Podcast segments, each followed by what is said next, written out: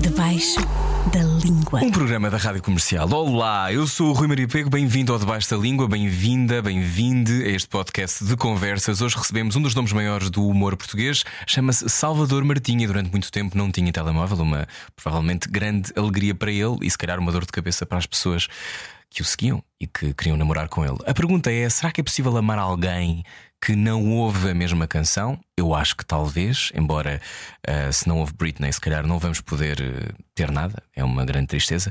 No entanto, será que é possível estar com alguém que não se ri das mesmas coisas, que não partilha sentido de humor? Eu não sei, eu tenho as minhas dúvidas. É melhor ouvir o Salvador Martinha sobre isso e muito mais. Uma conversa muito longa. Eu acho que nunca tinha entrevistado o Salvador Martinha, nem ele sabe, portanto, nem eu nem ele nos lembramos, se calhar já. Mas foi muito bom descobrir o Salvador numa altura em que tem 40 anos filhos e pensa sobre envelhecer. Uh, também agora entrando noutros universos, como por exemplo o do teatro. Uh, teve uma recente peça chamada Plim e também participa em Rabo de Peixe, nova série da Netflix, uh, filmada nos Açores, com um elenco extraordinário. Será que gostou de ser ator? Será que quer ser mais ator? É para descobrir hoje, no Debaixo da Língua. Debaixo da língua. Um programa da Rádio Comercial. O que é que ia dizer, Salvador? Não, ia a dizer quando vou às vezes a podcasts e que têm brincadeiras, Sim, já me estou a sentir a envelhecer no sentido em que não, não tenho. queres nada. Não, ou seja, sou aquele velho que estica aos jogos com respostas. Mais profundas. É de quem quer estar, porque o envelhecimento também tem isso. Vou para esta entrevista e vou estar e vou falar. E vou pensar E vou- com. Não vou estar a corresponder a um joguinho para ganhar. Salvador Martinha, hum, bem-vindo.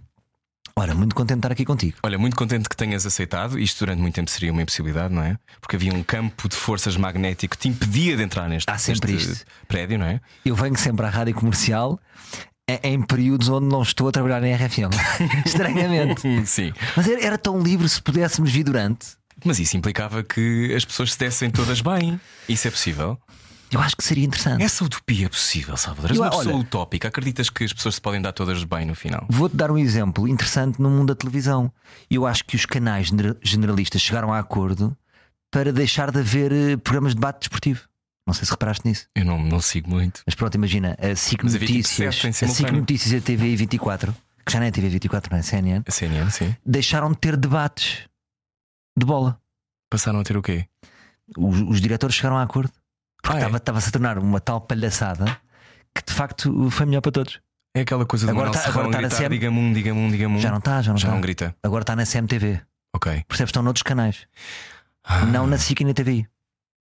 Fizeram umas tréguas, ficaram todos a ganhar. Mas, é, mas podemos abrir, abrir, a conversa para isso, que é tu sentes que os canais estão mais disponíveis para esse tipo de troca, se tu fores da SIC podes ir à RTP e à TVI. Eu acho que nós lucramos todos com isso, porque o mercado é tão pequeno que é só estúpido nós não podemos estar uns com os outros. Eu, eu não, é? sei se os canais eh, ganhavam com isso ou não. Os artistas e as pessoas é que ganhavam, e as pessoas. Uhum. Porque é tão pequeno que, que às tantas. Eu acho que os humoristas, por exemplo, não sentem tanto isso. Ah, mas, por exemplo, os músicos são um bocadinho reféns das rádios, Sim. não é? E depois vão àquela, e depois como é que a outra como é que a outra está e como é que não está. Acho que isso não é saudável. Que não é saudável, não é? Não saudável. é, não é saudável, mas, mas ao mesmo tempo acho que isso tudo vai mudar. Acho que não, não falta muito tempo para haver uma mudança de jogo, até porque nós vamos ser todos substituídos por inteligência artificial, não é? Portanto, isto não vai, tu também, não é. Nós nunca mais vamos existir. Se for substituído por inteligência artificial, o que é que farias, Salvador? Vou-te responder já com uma esperança. É, é que dizem que o chat, chat GPT, Chat GPT-I GPTI, eh, não tem, não tem o o humor muito apurado. Porque não Ou seja, coisas não com fa- faz à mesma, eu já fiz experiências, faz à mesma, mas não é tão engraçado. É como fosse um humorista de série B. Portanto, eu acho que está tudo bem. Eu tentei, eu tentei ter uma conversa, acho que foi com quem? Com alguém que dizia que era o filósofo Sócrates. Não, Sócrates, preferia até com Sócrates, mas não, não- ainda não há, não está disponível. Lembro-me sempre das pessoas à porta da prisão de Évora a gritar, sabes? Quando me lembro do Sócrates, aqueles fãs acérrimos. Ele não fez nada. E provar-se-á que provavelmente fez, o que fez não vai ser possível de ser condenado. é, Já está tudo a descrever. Mas hum, lembro-me sempre, como se falei com o Sócrates, e a dada altura eram o quê? Duas da manhã, e comecei a fazer perguntas um bocado mais picantes. E ele não, não dá, não dá conversa. Vai até certo ponto. Pois, já, já tá- Também não dá para seduzir o chat GPT. não consegues passar para. Não, porque normalmente às duas da manhã esse tipo de conversa depois começa a surgir, não é? Até o dia. Até- sim. vai haver um, não é? Sabes aque- é aqueles vídeos virais, não é? Claro. Vai, haver um que conseguiu marcar Olha, o encontro. Bem-vindo, Salvador Maria. Como é que estás? Estou muito bem, Rui Maria. Ainda bem. Olha, bem-vindo a 40 anos. Quem diria? Isso foi tão bom, tão prazeroso. Tiveste tanto prazer. Foi tão bom Quem isso. diria? Isso é muito Quem bom. diria? Que é aquela coisa que eu digo, às gosto. que eu digo às vezes coisas à Gabriela Barros e lhe digo: Coitada, como é que estás? Pensei em ti e pensei: Coitada. É, é duro. Mas é, é duro, imagina, sabes qual foi o momento mais duro? Veio o bolinho com o 4 e com o 0. Hum, Ainda não acredito. não. Não, eu acho que sou negacionista dos 40. Mas, Não tu acredito estás, bem. mas tu estás bem, estás, estás em boa forma.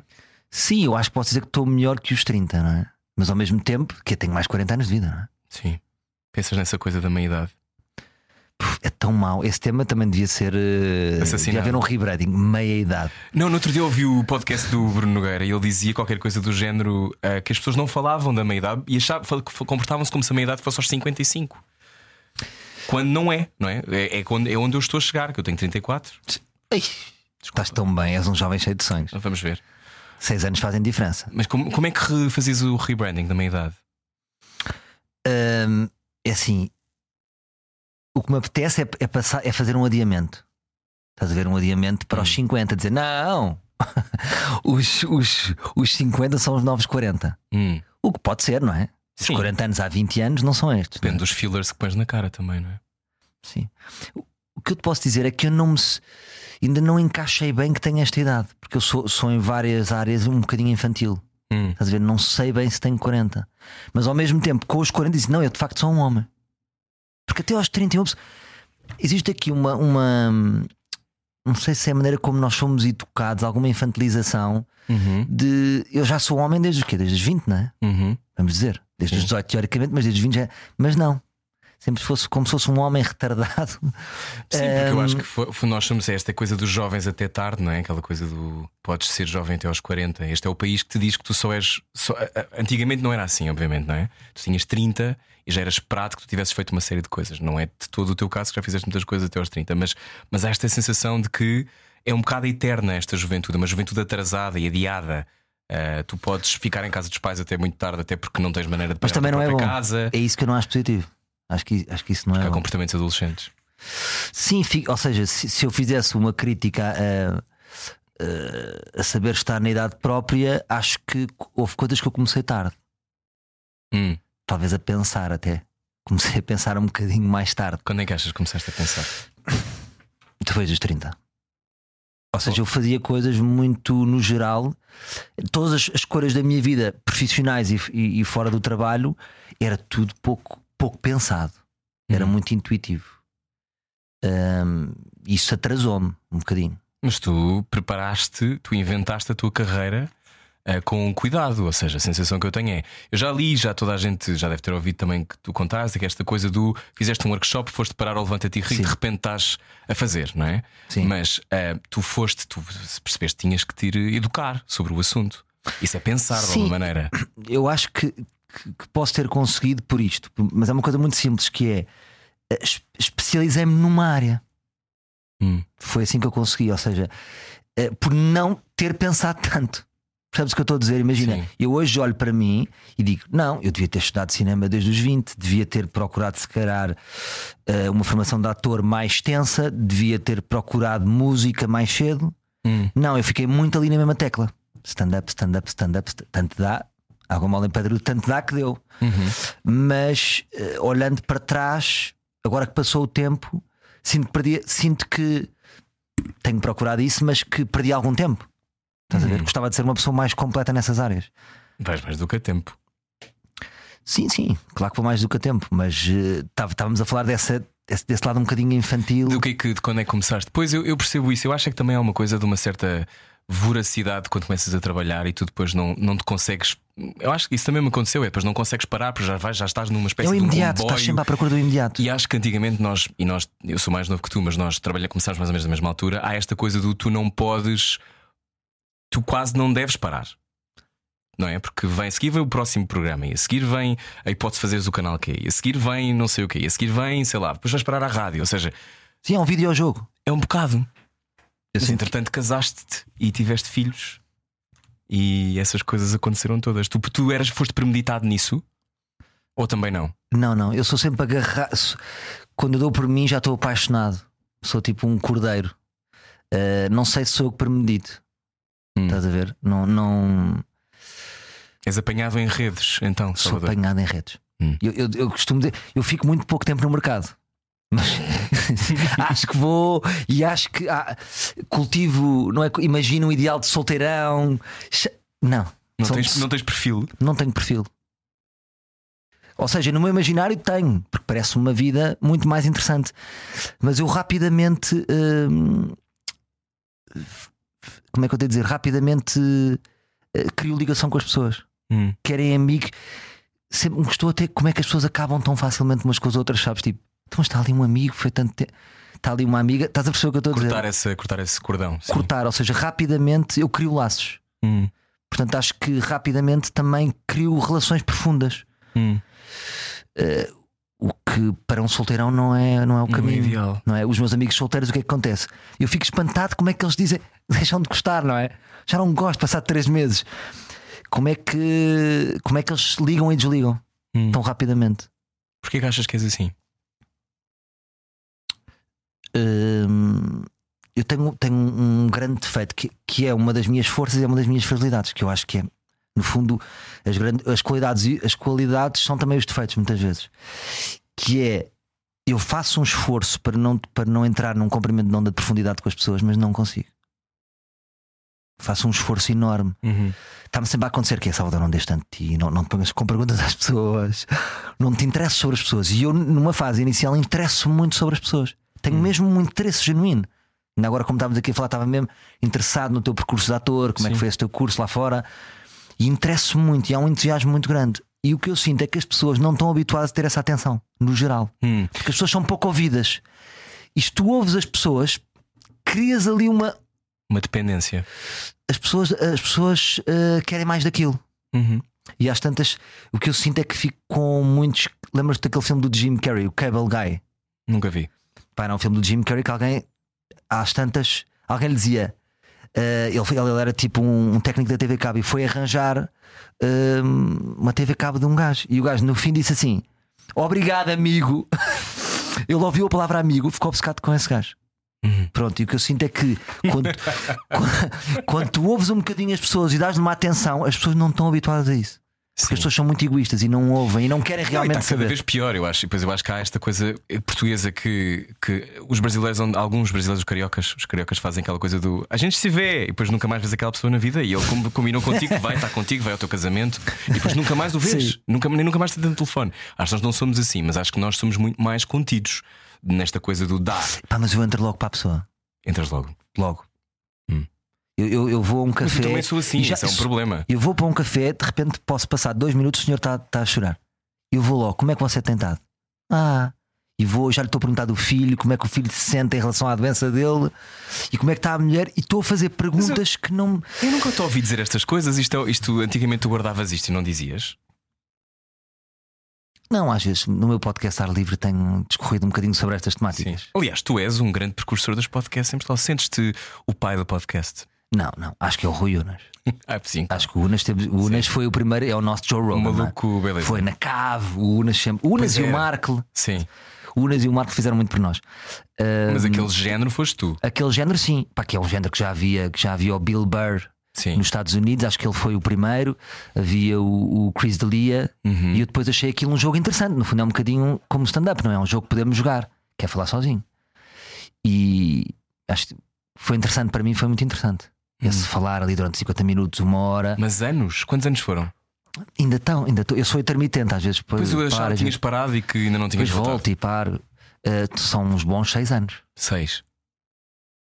Seis anos a falar sozinho, sendo que tu tens milhares e milhares e milhares de pessoas que te ouvem e que te seguem, não te dá ansiedade de ter coisas para dizer? Ou seja, eu, por exemplo, eu tenho alturas em que tenho que ficar calado, ou seja, eu ter ido embora e não ter feito nada na rádio durante esse tempo ou em podcast, era porque eu queria mesmo estar calado. Porque não, tinha, não queria. Não tinhas nada- não tinha nada não para dizer. nada para dizer, claro. E não queria, não queria acrescentar a um vazio. Ah, fazer uma coisa constante e estar o tempo todo a falar significa que tens que ter algum pensamento sobre as coisas. Isso, isso atira-te da ansiedade. Existir. Eh, Por isso é que eu fazia pausas e, e uma coisa que eu agora tenho sentido, depois de estar seis anos a falar, imagina Uhum. se tu tiveres seis anos a falar sobre ti e coisas profundas, não é? Dos, teus pais, dos teus medos, das tua, aquela, Uhum. aquele blá blá blá todo. Eu acho que existe também um teto. de que, um teto, atinges um teto de exposição interessante, vamos dizer assim. Sim. Às tantas sou eu, não é? Passado seis anos sou eu e já estou ali todo eu. Sim, não Ou é seja, uma persona. Uh, sim, mas, mas às tantas tem o seu próprio limite. Por isso é que às vezes faço pausas porque eu já me expus de todas as maneiras. Eu, eu, eu já não, eu, eu só não me exponho em situações em que envolvam outras pessoas. Uhum. Por exemplo, tenho algumas reflexões acerca da minha família ou de amigos meus que não, que não queria ser a Maria Filomena Mónica, nesse sentido. Sim. Eu, apesar de gostar imenso da Maria Filomena Mónica, ao mesmo tempo acho injusto, de repente, eu, eu vazo a minha versão sem que os outros tenham capacidade de contraditório Uhum. não é? E depois fica aquela versão, não é? Nós não sabemos o que é que, que, é que a família da, da, da Maria Filomena Mónica tem a dizer. Pode ser dizer assim, não, é, não foi nada assim. Sim. Provavelmente tem outra versão. Não bebeu esse sumo nesse dia. Ela está a mentir, não é? Não está a mentir, mas as pessoas que da mesma história, tu e a tua irmã têm histórias diferentes, Obviamente. não é? Eu e as minhas três irmãs temos histórias muito diferentes sobre aquilo que é o crescimento da nossa família, não é? Um, e aí acrescentamos uma, uma dimensão que, que ainda bem é muito engraçado. Eu muitas vezes reparo, eu adoro a tua mãe, não é? Sou super fã da tua mãe. E É verdade. é mesmo, mesmo. e ela também adoro. gosta imenso de ti. Gosto muito dela mesmo. E tem esta coisa de tu conseguiste fazer uma coisa que eu não consegui fazer. E eu acho que são coisas, são também caminhos diferentes. Que é eu, eu só soube muito mais tarde que a tua mãe era tua mãe. E acho que isso foi uma coisa que tu conseguiste fazer de forma também pensada, não é? Sim, isso pensado. de fazeres o teu caminho e as pessoas conhecerem-te pelo que tu eras e pelo teu trabalho e não haver esta coisa automática do ele é filho de não sei quem. Isso foi uma coisa Isso deliberada uma coisa, desde o início. isso foi muito deliberado, até quase militarmente, e magoou sempre um bocadinho a minha- mãe. Foi. Mas teve de ser, sim, sim. Pá, uma vez lembro-me que dei uma entrevista ao Observador, daquelas de scroll infinito. Sim. Ninguém lê já. E hoje uma tua que tinha scroll infinito. Scroll infinito. e, e, e eles escolheram isto. Foi a única vez que eu disse, malta, pá, não faço isto. E eles mudaram, mudaram, mas já, sem, já não fez. Que- era qualquer coisa. ahm, fiz sempre questão de não dizer que era filho da minha mãe, ou fugi sempre a dizer, descontextualizado. Sim, O que eu fazia era, eu, eu- sim, eu no, eu no fundo evitava dizer um bocadinho, porque como tu sabes, às tantas lá vem, não é? sim. É filho da Júlia, Ah. é o filho da Rita. Uhum. Ahm, eu às vezes eu jogava a bola em Rio Maior, que nós chegámos a namorar uns tempos, e eu só me faltava ter, em vez de ser o meu nome, era filho da Rita Ferro. Pensava, está a dizer na Sim, do sim, sim. Então eu achava aquilo. Estava aqui a ligar uma promoção para cancelar. Eu achava aquilo um desafio interessante, sempre pensei que era interessante conseguir por mim aquela alegria que as pessoas tinham. Hum. Porque as pessoas, quando vinham falar da minha mãe, era uma alegria, então já me punham num sítio. Eu Uma subia, expectativa, Eu, eu é? subia ali dois degraus. Sim, sim, sim. Eu subia, a filha da Rita, dois degraus para cima disse: Eu quero subir estes dois degraus se- sem esta batota. Hum. Porque não, não só é uma- era uma batota, não era? Portanto, subíamos logo dois degraus sem sermos nós, Sim. uh, como hum, ameaçava completamente a nossa identidade. É uma ameaça à nossa identidade. Constante. Sim, sim. Constante. Eu entrevistei o Bruno Fagundes há pouco tempo, que é filho do António Fagundes. Ele dizia, ele hum, tinha, e nós não temos a dimensão do Brasil, não é? Imagina, não é? No Brasil, então, é uma coisa muito difícil de gerir. E, e ele dizia uma coisa muito engraçada: que é que ele só agora, aos 30 e tal, é que sentia que finalmente tinha conseguido desfocar-se disso. E eu muitas vezes ainda sinto, eu ainda, ainda tenho artigos que saem sobre mim, filhos de Lipinha, não sei o que, não sei o que, não sei o que. E tu, mesmo que tentes, eu acho que isso também tem a ver com uma educação que se faz aos próprios jornalistas e às pessoas que te encontram. Mas tu conseguires sempre fazer isso, eu achei isso super interessante desde sempre. Tu seres capaz de. Isso é apenas mais um dado daquilo que é a tua vida, não te define. E isso também tem a ver com o facto, se calhar, da tua mãe ser escritora e pensadora e uma linha de pessoas. Tu, ainda por cima tens essa linha familiar, não é? De pessoas que pensavam e que, e que, influ, e que de alguma forma tocavam a esfera pública. Um, e isso nada disso, isso só te acrescentou. Mas eu, eu acho que os pais também agora, os pais que vêm aí podem também ajudar nisso. Hum. Porque o que é que eu tinha que fugir? Tinha, tinha de fugir às reportagens de três páginas da caras. Eu lembro-me que a última foi tipo, tinha, tinha 16 anos e estou numa caras, contacto snooker, cheio de borbulhas, chateado de estar ali. Estás a ver? Eu, a minha mãe e o meu padrasto, porque para os nossos pais. Não é? Se é uma reportagem da vida deles, eles querem ter. Mas eu, Claro. por exemplo, com os meus filhos já não, não vou ter essa expectativa. Não. Tipo, de repente agora obrigar os meus filhos numa. numa... Acho que não, acho que não, porque estou a comprometer um. Estou- Estou estou a alterar o caminho deles. Sim. Não sei se é para, para pior ou para melhor, mas estou a alterar e não me apetece alterar. Sim, e tu já, já tens, cada, cada família tem depois também a sua, o seu download de traumas e coisas acumuladas. Não precisa de mais esse, não é? Eu acho que isso. Sim. Não é? Eu por acaso também tenho uma história dessas da caras, mas eu tinha 6 anos e eh, houve uma altura que nós, a minha mãe deixou de fazer coisas connosco e nós durante anos a fio nunca aparecemos em lado nenhum. E, e eu acho que isto teve a ver com isto, que foi era uma produção da caras em nossa casa e eh, eu cheguei da escola com o meu sexto e muito contente gritei muito alto: Mãe, mãe, mãe, eu tenho lêndias. E a minha mãe ficou horrorizada. Disse: Não tens nada, não tens nada. Muito bom. Tenho, acho que tenho piores. E nesse dia, ehm, não foi por isso, obviamente, mas foi aquela coisa do isto acrescenta uma dose de estupidez e da normalidade às nossas vidas que nós não precisamos. Claro, não Já é complexo o suficiente a crianças e não precisas disso. Nós, nós, no fundo, somos os lesados dos famosos, já isto um bocadinho. sim. O Martins Sousa Tavares também se queixa, Sim, diz que sim. só quando foi para fora é que. Mas o Martim também se fosse super bem disso, eu acho. Claro. Mas no fundo, o balanço, para as pessoas que nos estão a ouvir, é muito positivo. Portanto, é é muito acesso- positivo. Agora, é uma coisa que nós, de facto, não gostamos. E tu repara a, a quantidade de filhos de famosos que se suicidam. Sim, Já estás a imaginar, não sei se foi do Stallone ou do Travolta, não tenho a um certeza. desses dois. Já viste o que é que é o peso de seres filho de John Travolta? É pá. não. E há aquela coisa que é. que tu dances, não é? Sim. Difícil, uma uma coisa importante. Mas há aquela coisa, às vezes tens que matar um bocadinho os pais, não é? Mas é verdade, e isso é. Mas, mas imagina, eu acho que às vezes. Matar entre que- aspas, os nossos Sim, pais não, matar nos- o pai e matar a mãe é Desculpa. uma coisa quase clássica não é, da literatura, mas tem esta lógica de se para tu poderes existir tens que quase fazer um delete no que aconteceu e não é preciso, não é? Agora. Também é complexo quem ouve isto pensa, ai coitadinhos, eles tiveram sempre acesso e são os privilegiados, ai coitados, coitados. Sem dúvida que há coisas boas, também há coisas más, mas inventar ou criar uma carreira ou criar uma identidade fora disso e tu tens várias gerações para trás de pessoas com identidades muito fortes, isso era uma coisa que te preocupava ou tu foste capaz de Não, a isso dada altura deixou sequer de ser um tema? foi sempre um caminho que eu fiz diferente da minha mãe, porque eu via, imagina, a minha mãe foi ao Gocha, Sim. por exemplo. Uh, por exemplo, agora já estou muito livre para falar da minha mãe. É engraçado, já tenho 40 Eu anos. Comecei aos 20. Tu não falas? Falo muito pouco. Mas eu agora estou livre, porque foi, foi desde os 20 aos 40 sempre a, a fazer o meu caminho. Agora Já podes. estou livre. Sim. Um, a minha mãe foi ao Gocha. E o que- Gostei, gostei de ver a minha mãe no Gocha. Toda a gente adora. O Bruno disse que era engraçado, tu dizes que é engraçado. Uhum. Imensas pessoas gostam da minha mãe. Mas metade foi a falar dos avós da minha mãe. Eu acho desnecessário. Uhum. Acho desnecessário e desinteressante. Uhum. Porque está a ou seja, todas as entrevistas da minha mãe, metade do tempo é falar dos avós. E eu acho que perderam meia hora para conhecer a minha mãe melhor. Pois. Acho eu. Porque a minha, a minha mãe não se esgota na, na, na sua família, não é?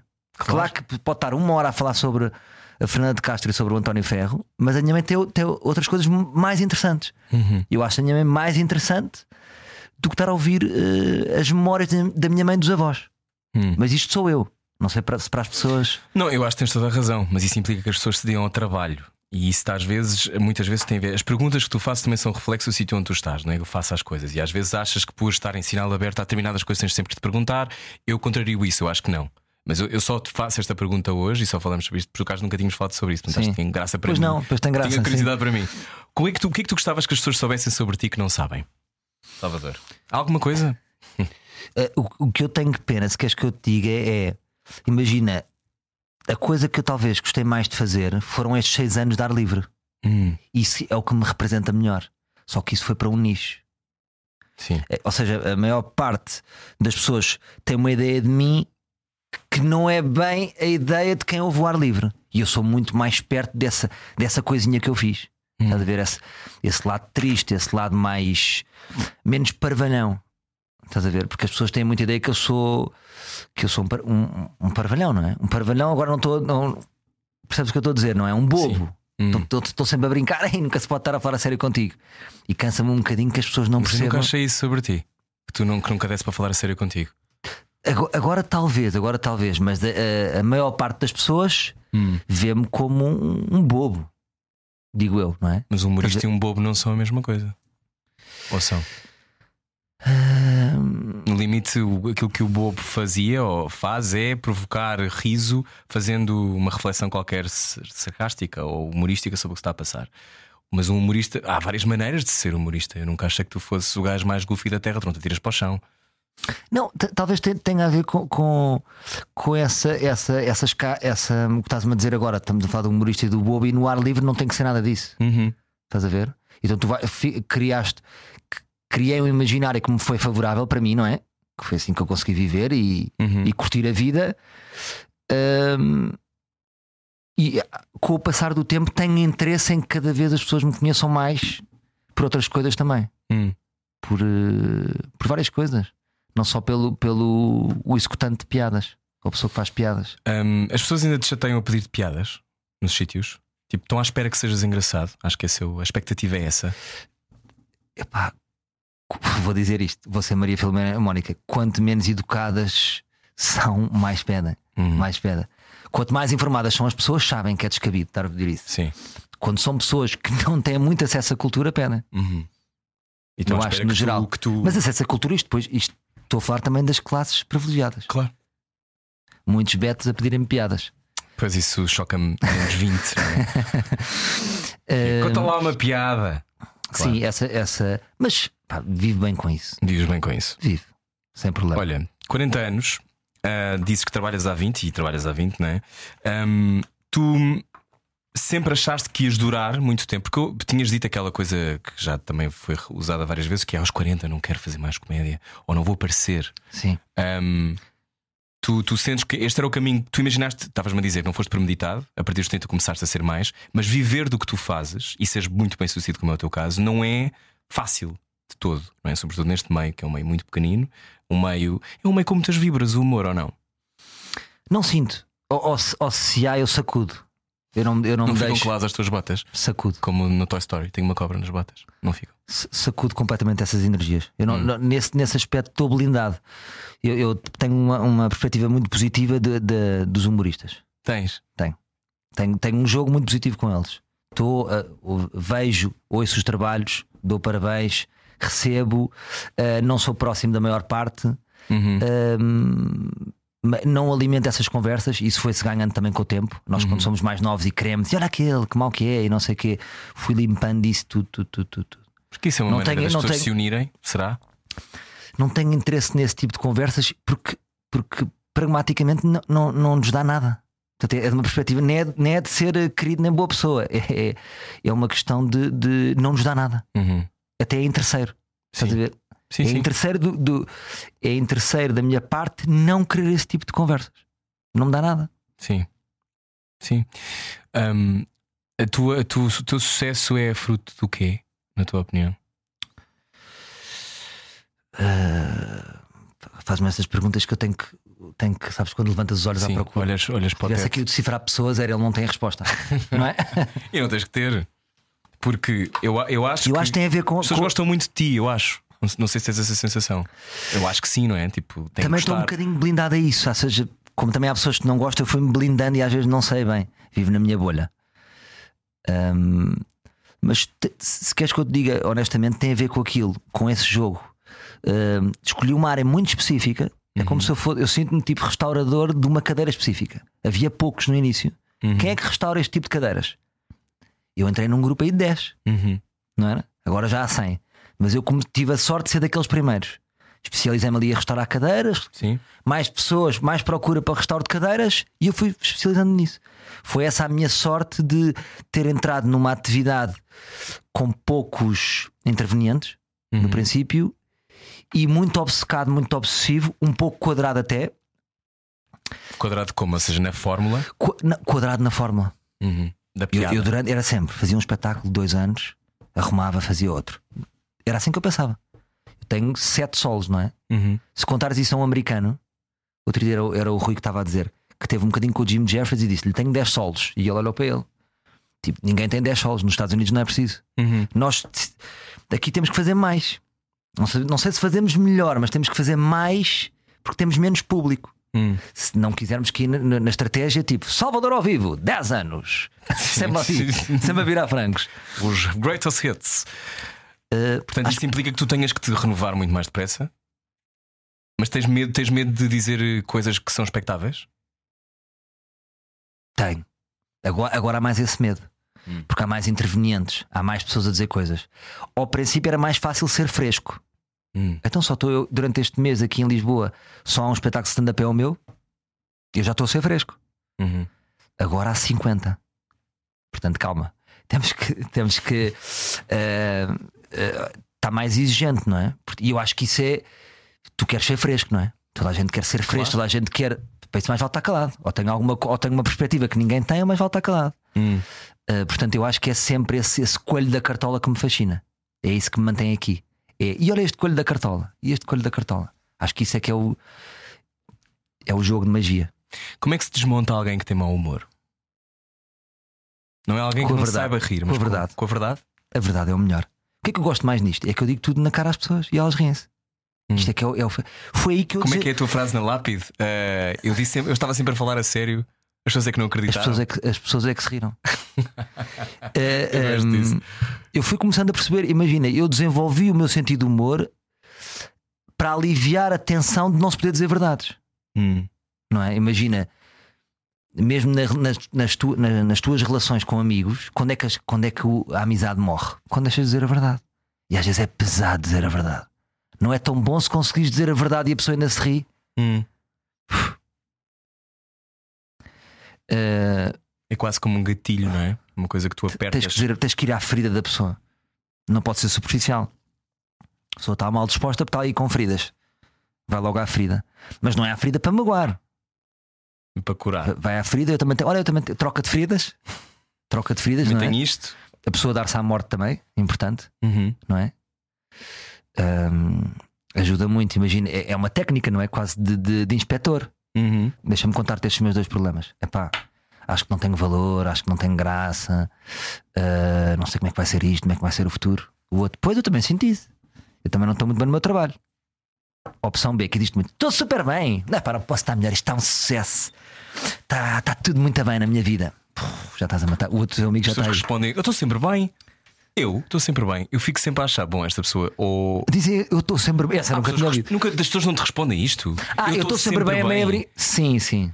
Não é. Acá muitas pessoas não dizem. que- Essa que- nunca. Mas gostei pessoas, dessa nuance. há pessoas que não dizem. que estou- As pessoas não dizem eu estou sempre bem a brincar. Há pessoas que dizem eu estou sempre bem.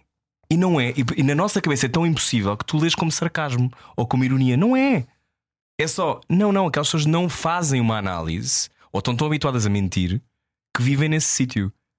Mas há pessoas blindadas. Sem dúvida. Há pessoas que estão blindadas, são um castelo de cartas, deixa estar, não tires a carta que cai tudo. Porque senão desmoronam-se e depois não se conseguem levantar. Há- há- Mas eu também respeito, não é o meu tipo de pessoa. Hum. Eu não gosto de pessoas que estão super bem e que os outros é que são pesados. Sabes? Ah, estou farto de pessoas pesadas. Ah, eu, pessoas pesadas, corto tudo. Pá, claro, esta- isto é uma verdade, não é? Não quero Sim. ter só pessoas pesadas ao teu lado. Uh, mas estas pessoas estão completamente blindadas. E eu até respeito essa. Ou seja, As pessoas estão a criar um mundo perfeito para elas existirem. é? limpam tudo. Portanto, tá não tu- têm qualquer tipo de fricção. Portanto, não crescem. Sim, mas eu estou à espera no camarote a ver quando é que é o, quando é, que é o, o fim. Às vezes são casamentos com 30 anos. Hum. Às vezes são. Há um dia que não acredito se tipo, a pessoa vai morrer a dizer estou sempre Tá, bem. tive sempre não, há um dia, há um dia de redenção. Um, quando, quando começas a trabalhar um, no novo. Ouvi dizer que tinhas um podcast, um podcast secreto. Isto é verdade? Eh, buscar esta informação. sim, sim, isso era no ar. Wikipédia. Isso foi dentro do ar livre que fizemos um dia um episódio Ah. secreto que estava escondido, já posso dizer, no, noutro podcast. Imagina, eu faço um podcast e escondo noutro podcast. Fizeste um Easter egg. easter egg. Fiz um egg. Como é que isso vai parar a Wikipédia? Não sei, está lá, ou seja, dizia. O que eu achei era. Alguém sabe que ele vai fazer um podcast. Eu até achei que tinhas sido tu a pôr na Wikipédia. Não, não, não, Olha o não, tempo não, que eu não, tenho não pus, não. Não, olha, vai lá tu. Nem foi a Renata que encontrou esta informação, que está a ouvir. Mas te posso contar essa história. Conta eu, lá. quando comecei, tentei meter na Wikipédia. Como Tenta- toda a gente. Ah, como eu já tentei editar, mas não consigo. Tentei. E houve uma pessoa, que era eu e o meu primo, e ele respondeu ao meu primo. O meu primo é meio hacker. Tenho a certeza. O outro lado, o gajo, aposto que és tu. O gajo da Wikipédia, achamos que és tu. E tinham razão. Sim. E depois desisti. Pois pronto, felizmente. Só que foi- faltava, é a tua página, não tens que mexer. Mas isso há muito tempo. Ah, Estás a ok, ver? Já há muito sim. tempo para trás. Uh, portanto, se és tu, não tens direito a estar a pôr, não é? Sim, quem és tu para tentar tu falar para- da tua própria vida? O que é isto? Tem que ser outra Tens pessoa. que ser muito bom e muito conhecido e depois um terceiro fala da tua vida. Claro. Então tu fizeste um podcast, um episódio secreto, puseste dentro do podcast? É mais um coelho da cartola. Mas isso nem tem muito interesse. Pronto, depois pus no. Olha, pus no. Sim, eu vi que não foste por aí, mas estava a tentar perceber o que era. uh, depois pus noutro podcast, Ok. do nada. No outro podcast de outra pessoa, do Guilherme Fonseca. Ah, Uh, sim. no- como que, uh, do nada estava um episódio que era o meu podcast. Mas uma coisa que eu gostava de fazer no ar livre, que era, tenho esta ideia, que era quando acabar o o ar livre, fazia 10 episódios, ah, episódios de fundo, pensados, um com a minha mãe, duas horas e meia, episódios mesmo especiais, Um, e espalhava-os pelo país, Ah, mas isso é giro. secretos, Ah, mas tipo fisicamente? tipo, caça, tipo uma espécie de caça ao tesouro, em que tu só poderias. Era uma Estás coisa. influenciado pela Daniela Roy, não é? Queres ter aquela experiência? Não, não, é o Traidores. Sim, Imagino que seja, não, não, não É ouvi. igual ao caça ao tesouro, só que não. Só Sim, é. é isso. Achava gira a ideia, porque agora é tudo tão acessível que eu acho que, que os coelhos da cartola Acho que tens razão. as- passam um bocado por aqui. Isto é uma brincadeira, pronto, Sim. uma brincadeireca. Mas eu acho que os coelhos da cartola têm a ver com isto. Um dia vais dizer assim: bem, sabes onde é que vais ver o Rui Pego? Hum. O Rui Pego é marado. Ele, ele está a fazer uma peça, ele, ele, uma peça, ele mais quatro amigos. Eles agora estão em Montemor. Pá, mas aquilo é muito giro. Tu vais lá, acho que vai começar a ser assim. Sim, eu Já não tens de estar no Tivoli, estás a ver? Vai, vai, vai começar a soar mais do mesmo o- Hum. os teatros do centro de Lisboa Ok. para futuro. Eu acho, acho que tens razão. Porque eu acho que aquilo que muitas pessoas acham que o teatro não morrerá, por exemplo, porque é das poucas coisas onde nos unimos, não é? Onde estamos parados naquele tempo a viver aquilo. Tudo o resto podes fazer de outra maneira, podes fazer online, podes. Isso vai tirar. As pessoas precisam de se encontrar. Ahm, sentes que as pessoas estão mais. As pessoas eu acho que estão mais exigentes, não é? Tu acabas agora a tua tour, não é? Com a Plin. Com o Plin, a Plin. Plin. Eu deixo na escolha das pessoas. Ok, Para mim, na construção do personagem, é uma pessoa que não se identifica nem com o nem com a, ok. mas não é relevante. Não é relevante. É o que, que as pessoas quiserem. As pessoas estão mais exigentes ou, ou sentes que estão disponíveis? O público está disponível para ser surpreendido ou sentes que estamos muito snobs e cínicos? Já são 20 anos disto, na tua. Hum, não, eu acho que nós estamos a viver uma era de ouro ah, do, do ao vivo. É uma Uhum. era de ouro. Imagina, eu lembro-me de ver Beyoncé em Portugal, esgotou um Altice e depois mais meio. Uhum. Os desertos fizeram quatro. Portanto, é como se o público, imagina, o clicar para comprar bilhete está no, tá no pico máximo. Antigamente era mais difícil, agora não me perguntes porque as pessoas estão a dois cliques, mas sempre tiveram. Mas há, Mas querem ter experiências, eu acho. há mais que querem ter experiências e verdade seja dita, eu acho que as pessoas que trabalham no mundo do espetáculo em Portugal também, não só os estrangeiros têm vindo com bons espetáculos, essas estrelas mundiais, como os portugueses têm trabalhado bem. Uhum. Há bons teatros, há boas comédias e todos juntos temos contribuído para. Não, olha, fui ali e é giro. Fui àquele stand-up, é porreiro. Fui àquela Uhum. peça, fui à Avenida Q, é lindo. Vem mais uma Avenida Q, vai escutar Uhum. mais rapidamente. Portanto, a resposta está aí pragmaticamente. As pessoas estão muito interessadas em. em. Mas riem-se mais. riem-se mais. Isso agora, isso agora fica do nosso lado. Eu não ponho isso nas pessoas. As pessoas riem-se aquilo que tu fizeres as pessoas rir. Esta é que é a verdade. Hum. Não acredito assim. Este... Pá, claro que há, às vezes há, tu vês, imagina, agora no Tivoli eu vejo. Há um dia que só estou a ouvir as pessoas a entrar, já estão histéricas. E há outro dia, silêncio. Por exemplo, eu tenho lá uma parte, eu começo com uma coreografia de dança e mal eu entro, eu entro em contraluz. Agora já pode ser que essa peça acabou. Depois hei de fazer uma segunda, mas essa já morreu. Uhum. E eu entro em con- contraluz ali num plano muito bonito. Na maior, na, na maior parte dos espetáculos, o público começa a bater palmas e fica todo excitado. Mas há em três ou quatro Nada. que ninguém bate palmas. Como é que explicas? Vês? Portanto, há dias e dias, não é? Mas acho que é sempre do nosso lado.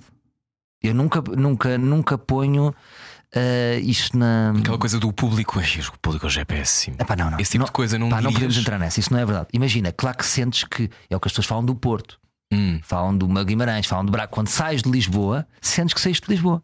Uhum. Mas como nos Estados Unidos, eu acho que há uma diferença de Nova York para Chicago, quero eu acreditar. Hum, Lisboa é muito Lisboa, mas, mas, há- mas não, é, não é tipo, não, os melhores espetáculos são fora de Lisboa. Não. Hum. Se calhar tens de dar um bocadinho mais, porque as pessoas estão mais chateadas. Estão mais, tipo, qual é o índice de felicidade desta sala? Em Lisboa, eu diria que está um bocadinho mais baixo. Tu tens que dar mais. Sim. Mas há muitas referências de coisas que tu podes fazer e dizer. Eu lembro que uma vez te vi no Teatro do Bairro. Não me sei, não sei que sol é que era, mas já foi há muito, muito tempo. E tu eu lembro que tu foste hilariante. Eu não conseguia parar de rir. É Rimo, rimo, elogios. rimo, rimo, nunca, rimo, nunca imaginei que tivesses sempre a rir no espetáculo meu, por acaso. Não ri muito nesse espetáculo. Mas se calhar estava high. Não, não estava. Não estava. Mas podias estar estava. feliz. Não, como é que tu estava- estavas nesse acho- dia? Eu por acaso não sei como eu é que eu estava. Eu acho que estava bem disposto, mas, mas acho que sim, acho que estava predisposto para me rir. Predisposto é muito importante. Sim. Mas eu lembro-me que tu foste, tinhas uma coisa que eu achava extraordinária, que era a tua capacidade de débito, que é uma coisa que, que também se diz muito no teatro, que é a tua velocidade era ótima. Não sei o que é que se O que é que lhe assim. aconteceu? O que é que lhe aconteceu naquele dia? Não sei que foste, foste. Eu lembro-me de me rir muito com isso, não lembro que sol é que era, mas lembro-me que, embora houvesse coisas que eu já tinha ouvido de alguma maneira, tuas e, e tinham a ver com referências também do nosso meio de alguma maneira, eu ri-me muito na altura e lembro-me de pensar: fogo, isto há muito trabalho de fazer, porque para tu seres eficaz, tu preocupas-te com a reação da maneira como as pessoas vão receber aquilo que tu estás a dizer. Tudo. Ou seja, penso tudo. Eu imagino que tipo de Que reação reação é vai. que vão ter? Que tipo de gargalhada que aquilo pode gerar? Ai, mais ou menos. Ou seja, é comum, ouvir-vos dizer humoristas tipo, ai não, aquilo vai ser uma grande gargalhada, vai ser mais ou menos. Ou sei que vai funcionar para, para o lado esquerdo da sala. Ou eu acho que as mulheres vão achar graça. Certo. Este tipo de preciosismo é o oposto do que te ensinam em Inglaterra num curso de teatro. Imagina. Engraçado. É isso que eu gostava de aprender era, eu também. tive uma, tive uma professora a dizer-me: It's not your job. E eu, desculpe, como assim? Fora. Sue Cowan. E ela dizia: Não é o teu trabalho. Isso é muito fora. Queres saber o que, é que, o que é que o público acha. Uau. Portanto, obviamente que não, porque tu estás a viver como uma personagem, portanto, uma personagem não sabe que está ali um público.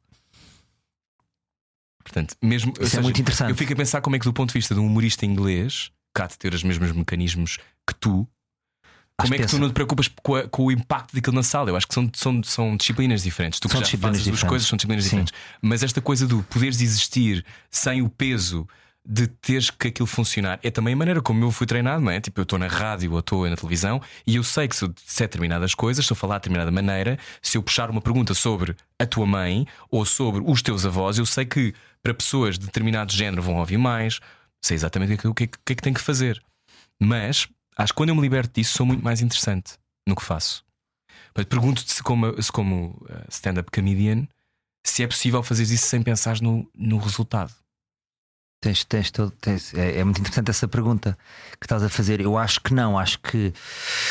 Como é que eu tenho a dizer? Acho que os humoristas pensam todos de uma maneira global parecida, não é? Uhum. Nós pensamos como os humoristas mais conhecidos lá fora, não é? Porque nós, nós fomos estudá-los, portanto estamos a replicar o que vimos e aprendemos com eles. São um bocadinho máquinas, não é? Matemáticas. Matemáticas. O Seinfeld dizia que tu só, só tens- um, te- um texto decorado quando consegues dizer en- enquanto dão chapadas. Vê lá o grau de, de decorar. Isto é bom e mau. Isto cola um bocadinho com a tua frase. Um ator não consegue. Imagina, faz lá, faz lá esta, esta peça a levar as talas. Não, está a perturbar o ator. que Estou a sentir. Estás a perceber? Podes fazer enquanto exercício, mas, mas no limite é porque é que aquela personagem está a viver aquilo assim. Como é que aquela personagem se Sim, al- lida com o estalo? alteraria. No Seinfeld dizia: não, vamos fazer igual. Sempre igual. sempre igual. Ahm, e é isso que eu, que eu agora. É esse tipo de, de, ensinamentos e de aprendizagens que eu procuro. Um bocadinho, tipo, coisas fora do jogo que eu já sei. Hum, Desse, desse, imagina, agora nesta peça aconteceu-me uma coisa interessante: que é enquanto no stand-up eu estou sempre, imagina, é como se eu estivesse a passar a música e eu. Estou a passar uma faixa, mas eu estou sempre 3 segundos antes do público. Tal, tal, tal, tal. Não é? Está aqui o texto. tal. Eles estão-se a rir, eu já estou. Pau, pau, pau, pau, pau, pau. É de facto uma máquina ali, não é? Hum, agora, foi um grande desafio nesse sentido. Primeiro, o meu ritmo que tu falas, que eu sempre trabalhei muito esse ritmo, não é o ritmo do personagem. Então eu- e que me custa às vezes a não poder imprimir aquela velocidade. Eu estava a dizer ao nosso ensinador, que era o Rui M. Silva, hum, eu dizer assim: Rui, é isto que me custa, que é eu tenho que baixar a minha velocidade. Eu sinto que quando vocês dizem, que às vezes dizem, olha, hoje apareceu Salvador, na pelinha apareceu Salvador, às vezes aparece Salvador, mas o espetáculo ganha um ritmo mais parecido com o que eu estou habituado, mais gargalhadas. Uhum. Desaparece Salvador na totalidade, o espetáculo vai para um ritmo que estava a gostar às vezes. Dá-te medo? Não, não vêm tantas gargalhadas. Dá-te medo quando não há gargalhadas? Não me dá medo porque agora estou a experimentar essa- essas novas drogas. Por exemplo, agora a parte que mais me excita no espetáculo é quando eu estou triste. Há um momento em Quando que é, é, é- que é suposto, há, há uma catástrofe e aqueles dois personagens estão num momento de tristeza. Hum. E o que é que acontece? Primeiro, o desafio de estar realmente triste. E aí é que é diferente do stand-up, que é eu vou para meditar, está triste. Não dá. Não dá. E imagina, eu posso dizer que agora é, é injusto e depois estamos a revelar e as pessoas que calhar têm a sua imaginário, isto vou estragar um bocadinho, mas vou só estragar aqui um bocadinho. Se calhar que só consegui em metade das vezes estar realmente triste. As outras estava a fingir. Mas isso não... é uma coisa que só acontece às pessoas. Isso tem a ver com qualquer trabalho de ator. Eu sei, mas isso. Às vezes não chegas lá. Tem, tem, E- e- tem então, é, dia. então, mas é mais difícil chegares a um ponto. Acho mais difícil, tu achas, por isso é que estou entusiasmado, é mais difícil atingir a. Imagina, houve dias que consegui, eu quase que chorei. Fiquei felicíssimo. Como é que eu consegui? Imagina, de facto, estava ali um momento de tristeza, um arrepio, quase que senti o arrepio na sala, tipo, ah, numa comédia, mas há um momento em que ali, Hum. que as- até houve um dia que as pessoas fizeram, houve- tudo em silêncio e alguém fez, oh, oh, e outra, eu estava mesmo triste. E outros, quero dizer, agora tenho que estar triste. Já fui. Não Estás podes, não podes. Tem a ver com ferramentas que, que podes desenvolver que, que, têm, que te fazem estar num estado em que não és tu Salvador, tu, obviamente, aquela coisa do opá, desapareço, tipo, já não sou eu, levo a personagem para casa. Isso não existe, eu acho. Há de existir para algumas pessoas que fazem método, e, sei lá, e como o Daniel Day-Lewis, que se comporta como, sei lá, um trabalhador de uma mina no século XIX durante uma rodagem. Acho um inferno. Acho um inferno, não é? Daniel, passas-me o sal. Não, ele não pode responder porque ele Tá é em um personagem. Isso, isso, para mim, eu não tenho muita paciência. Mas imagino que para algumas pessoas faça todo o sentido. Mas é muito difícil trabalhar com pessoas assim, porque isso já me aconteceu. Que é, têm dois métodos Sim, é bom para completamente eles, diferentes. é bom para eles. Eu acho que no limite nem é bom para eles porque é muito violento. Acaba por ser, ou seja, não é seguro. Agora, tu podes chegar a esses níveis de tristeza porque aquilo que tu criaste na tua cabeça te põe as coordenadas, tu acreditas naquelas circunstâncias e, portanto, tu ficas triste. Isso é Stanislavski e tem a ver com, com o imaginário. Agora, tu permitiste Salvador, eh, que és uma espécie de maestro de uma multidão, não ires buscar esses, esses- essas técnicas que tu adquiriste com 20 anos em cima de palco, deve ser muito complexo. Mas é isso mesmo que estás a dizer. O sta- o stand-up comedian é um mestre de multidão. Está focado na plateia e domina aquelas pessoas todas. Sim. No trabalho de ator, diria eu que é diferente. Tu não- desapareces, tens, que- tens que ser vulnerável. é isso, essa é a diferença. Estou a descobrir também. Mas isso é uma coisa que tu queres trabalhar. Já me disseste três ou quatro vezes desde que entraste nesta sala que, que tipo, que achas graça e gostavas de saber. Tu vais, Sim, sim. vais investir nisso seriamente. Queres, queres ter uma carreira Gostava. como ator? Gostava. Porquê? É assim, eu acho que isto é um tango, não é tipo, vou ser, vou fazer trabalho de ator se ninguém gostar.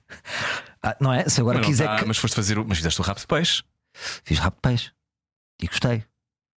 Como é que foi? Foi. hum, Foi interessante. Acho que é, é a melhor eh, resposta. Tive pena de. Imagina, fiz um trabalho muito mais tenso ne- nesta peça agora a Plim hum, do que em de peixe. Uhum. E tive pena. Mas também é assim: o meu papel em de peixe é secundário. Portanto, não, Não dava para fazer esse. esse não tipo dava. Realmente este, não, não Sim. dava para fazer este detalhe, nem houve tempo para fazer este detalhe. Nem se calhar era necessário para o meu personagem. Vais ver e vais dizer porque é que ele estava a pensar o quê? no- És- É, pareceste-me um detetive, mas não tenho a certeza. tipo, eu imagina, entro naquele, num quadro que é o, o- a inspetora, a inspetora Amazona de Lisboa que vem e que fuma cigarros, e chega aos Açores e dentro daqueles pacóvios todos vê no estagiário um bocadinho de potencial. E és tu? E sou eu. Ok. Pronto. Ahm, mas aprendi. Tive, Não falas com sotaque ou falas? Não, não, não. Ninguém fala com Não há sotaque. sotaque. Tomou-se essa decisão. Já ouvi dizer porquê. Sim, contigo. Isso Não é uma questão. O Will- o William Wallace, o, o Mel Gibson, quando fez o Braveheart, também não fala com o sotaque Mas certo. não, e nós não nos Pá, lembramos ninguém disso. se lembra. Lista de Schindler Hum, toda a gente fala com sotaque. é americano. É alemão. É alemão. Não, estou a brincar. Eu Ah, ok. é. Sim. Agora eu estava a dizer uma verdade e tu dizer não. Ah. eu tenho uma verdade aqui que Sim, verdade. sim, sim. Não, é tudo em alemão. Estás a pensar. Hum, então, então, mas foste feliz nesse, nesse. Foste feliz naquele momento ou foi para ti? Ah, e há outra coisa aí que é quando tu és ator de uma produção, tu não és o Salvador Martinha que controla o teu universo. Gostou-me imenso. Gostou-me imenso. Gostou-te. Gostou-me, gostou-me. Eu Sabes sempre, porquê ou não? sempre a desejar aquela cadeira do realizador. Era. Estive sempre a desejar ser o realizador. É, era tipo, Salvador, aqui, agora, agora para as cantinas. Sinto-me um peão. E isso eu não gosto muito. Não gosto de estar tão distante do- dos lugares de decisão. Mas aproveitei para aprender. Pá, com a Hum. Maria João Bastos, com o João Pedro Vaz, com os putos que tiveram muito bem. Ahm, e interessa-me muito descobrir. descobrir e ir por aí. Tu, tu Ir gostas, para esses lugares mais densos, mais tristes. mas gostas de controlo. Gosto, gosto. Sou free control. És. Mas és tipo obsessivo ao ponto de verificar se as portas de casa estão fechadas, esse tipo de coisa. Não, eu vou dizer onde é que eu Eu senti. tenho uma rotina antes de dormir, eu vou sempre verificar as portas todas. E só por Ah, ah, mas isso comecei é obsessivo compulsivo. É um bocadinho. Já és obsessivo compulsivo. É um bocadinho. mas, mas por outro lado estão sempre fechadas. Eu vou-te fazer aqui um, eu vou-te fazer um teste de free control. Está Tá bem. Combinaste com um amigo num café. Sim. Estás. Ahm, depende, nem é um amigo, não pode ser muito íntimo, não pode ser um grande amigo. Mais ou menos, até é uma coisa Ok. profissional. Sim. Tu ficas preocupado com a maneira como ele te vai ver pela primeira vez. Em que sentido? Se me vê tipo. Se te vê ao telemóvel, se te vê a ler. Ah, isso não.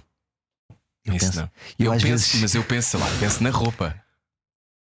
Então não sei se tu não és free control. Pode ser outra coisa. Pode, Pode ser outras só. Não, pode ser só fútil. Não, tens aí a coisa de segurança, não é? Não, mas isso toda a gente. Mas, mas eu também sou inseguro. Uma cigarra imaginária. Pois. E agora pensei, imagina, vou-te dar este exemplo. Mandei-te mensagem ali à porta da rádio. Sim. Pensei e não queria que me apanhasses naquela salinha onde se esperam as pessoas. Eu vi que estavas parado no meio do, do corredor. Pensei, vou ficar aqui, não quero ir para ali. Mas porquê? Qual era o mal?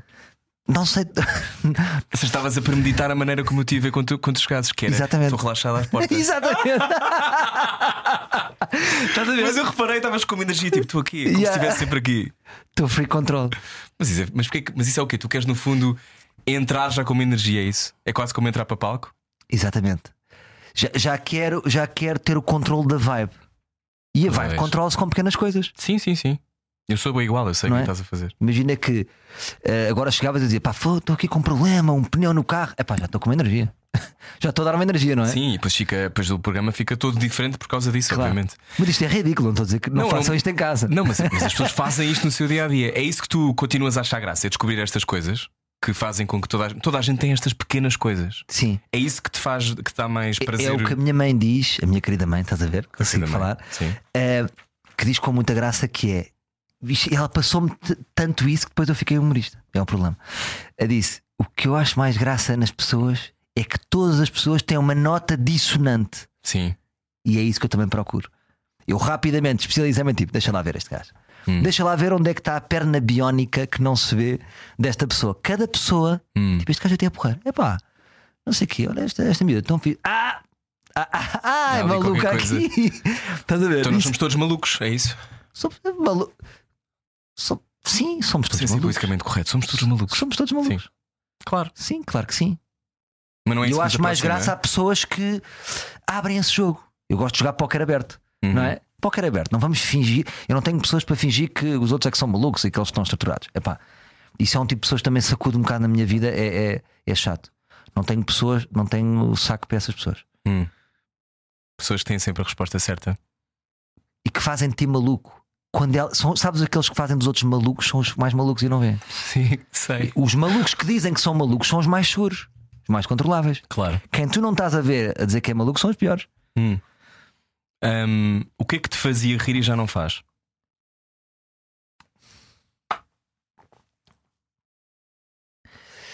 Por exemplo, talk shows. Hum. Por exemplo, Tipo os Jimmy Fallons da vida. triste. Tenho pena do Jimmy Fallon. Eu também. Tenho pena do Jimmy Fallon e, ehm, e também daquele do, do que está no carro a cantar. Do Ah, o James Corden já não está, acabou. Tudo falso. Hum. Tipo, malta. Mas eu parem- acho que o Jimmy parem, Fallon está tudo falso. foi um bocado, Salvador, sabes? Eu acho que Epá, sempre... mas o Jay Leno também. Está tudo falso. Ou seja, eu- o que eu gostava mais sempre foi o Conan O'Brien, não é? Parecia mais genuíno. Portanto, não consigo dizer que o Conan é falso. Conan é falso, custa-me. Eh, Não, não consigo dizer isso. Colbert, o Colbert faz à maneira dele, por exemplo. Eu não gosto desses Não. formatos. Mas tu, mas tu durante muito tudo tempo falso. tu já fizeste um, não é? Que era o especial. Em que tu podias fazer o que tu quisesse e que no canal Q, naquele momento de enorme felicidade, que era o Sim, canal mas eu era tão trapalhão e tão cheio de defeitos que nem conseguia ser. Ou seja, essas pessoas têm uma coisa que é, são tão perfeitos que conseguem ter uma certa plasticidade que lhes depois dá o que dá, não é? Sim. Mas hum, eu não gosto de coisas falsas. Hum. Isto é tudo uma batota, é tipo, é tudo uma mentira. Por exemplo, no, no stand-up, uma coisa que se trabalhava muito que era a verdade. Hum. Que era, sabes, aqueles humoristas que estás a ver e dizem assim: Eu semana passada fui ao dentista, falso, isso é mentira, não foste ao dentista. Sabes, quando sentes que não é verdade, Hum. quando sentes que é só um enquadramento para uma piada. E eu sempre gostei de coisas mais verdadeiras. Não sei explicar. Se bem que tudo. Agora também vou-me rebater. Isto é um- também vou- tudo também é meio feito, não é? Mesmo as coisas que parecem. Olha, eu ali. Uhum. A parecer que era cool e estava tudo feito, não é? Sim. Hum, Mas, a- mas a parte interessante disso é que tu respostas. revelas isso. Não, tu revelas isso não, porque estás, o tempo todo a olhar para a realidade e a dissecá-la. É por isso que isso é um bocado cansativo, ou não? é, eu tenho um amigo meu, olha o Eduardo Pita Negrão, que trabalhava Sim. comigo na RFM. Hum, Gosto muito do Duarte. também É gosto uma grande cabeça de humor. Sim. Uma cabeça muito rápida. E ele ligou-me para pedir uma opinião e depois disse, e eu disse: Sabes que eu tenho sempre duas respostas. Sim, sim, por isso é que eu te liguei, porque quero ouvir as duas. Eu, te- viste agora, por defeito tenho as duas respostas. Estou a desenvolver, estou muito contente com este meu lado da resposta. Depois encontrei, não, está aqui e vou para a outra. Mas agora davam-te um talk show, dizendo: Salvador, precisamos mesmo que venhas fazer este talk show, que em Portugal acontece tanto, não é? Sim, Portugal para é a mesmo meia-noite um país. impensável. impensável. Porquê que era impossível fazer assim para a meia-noite? Dizia logo: temos que pensar nunca ou para a meia-noite. Já está numa vibe totalmente que não é minha, não é? Hum. já está numa vibe completamente, uma estética, tudo aquilo já não é meu e já não iria ser um carneiro a cumprir, não é?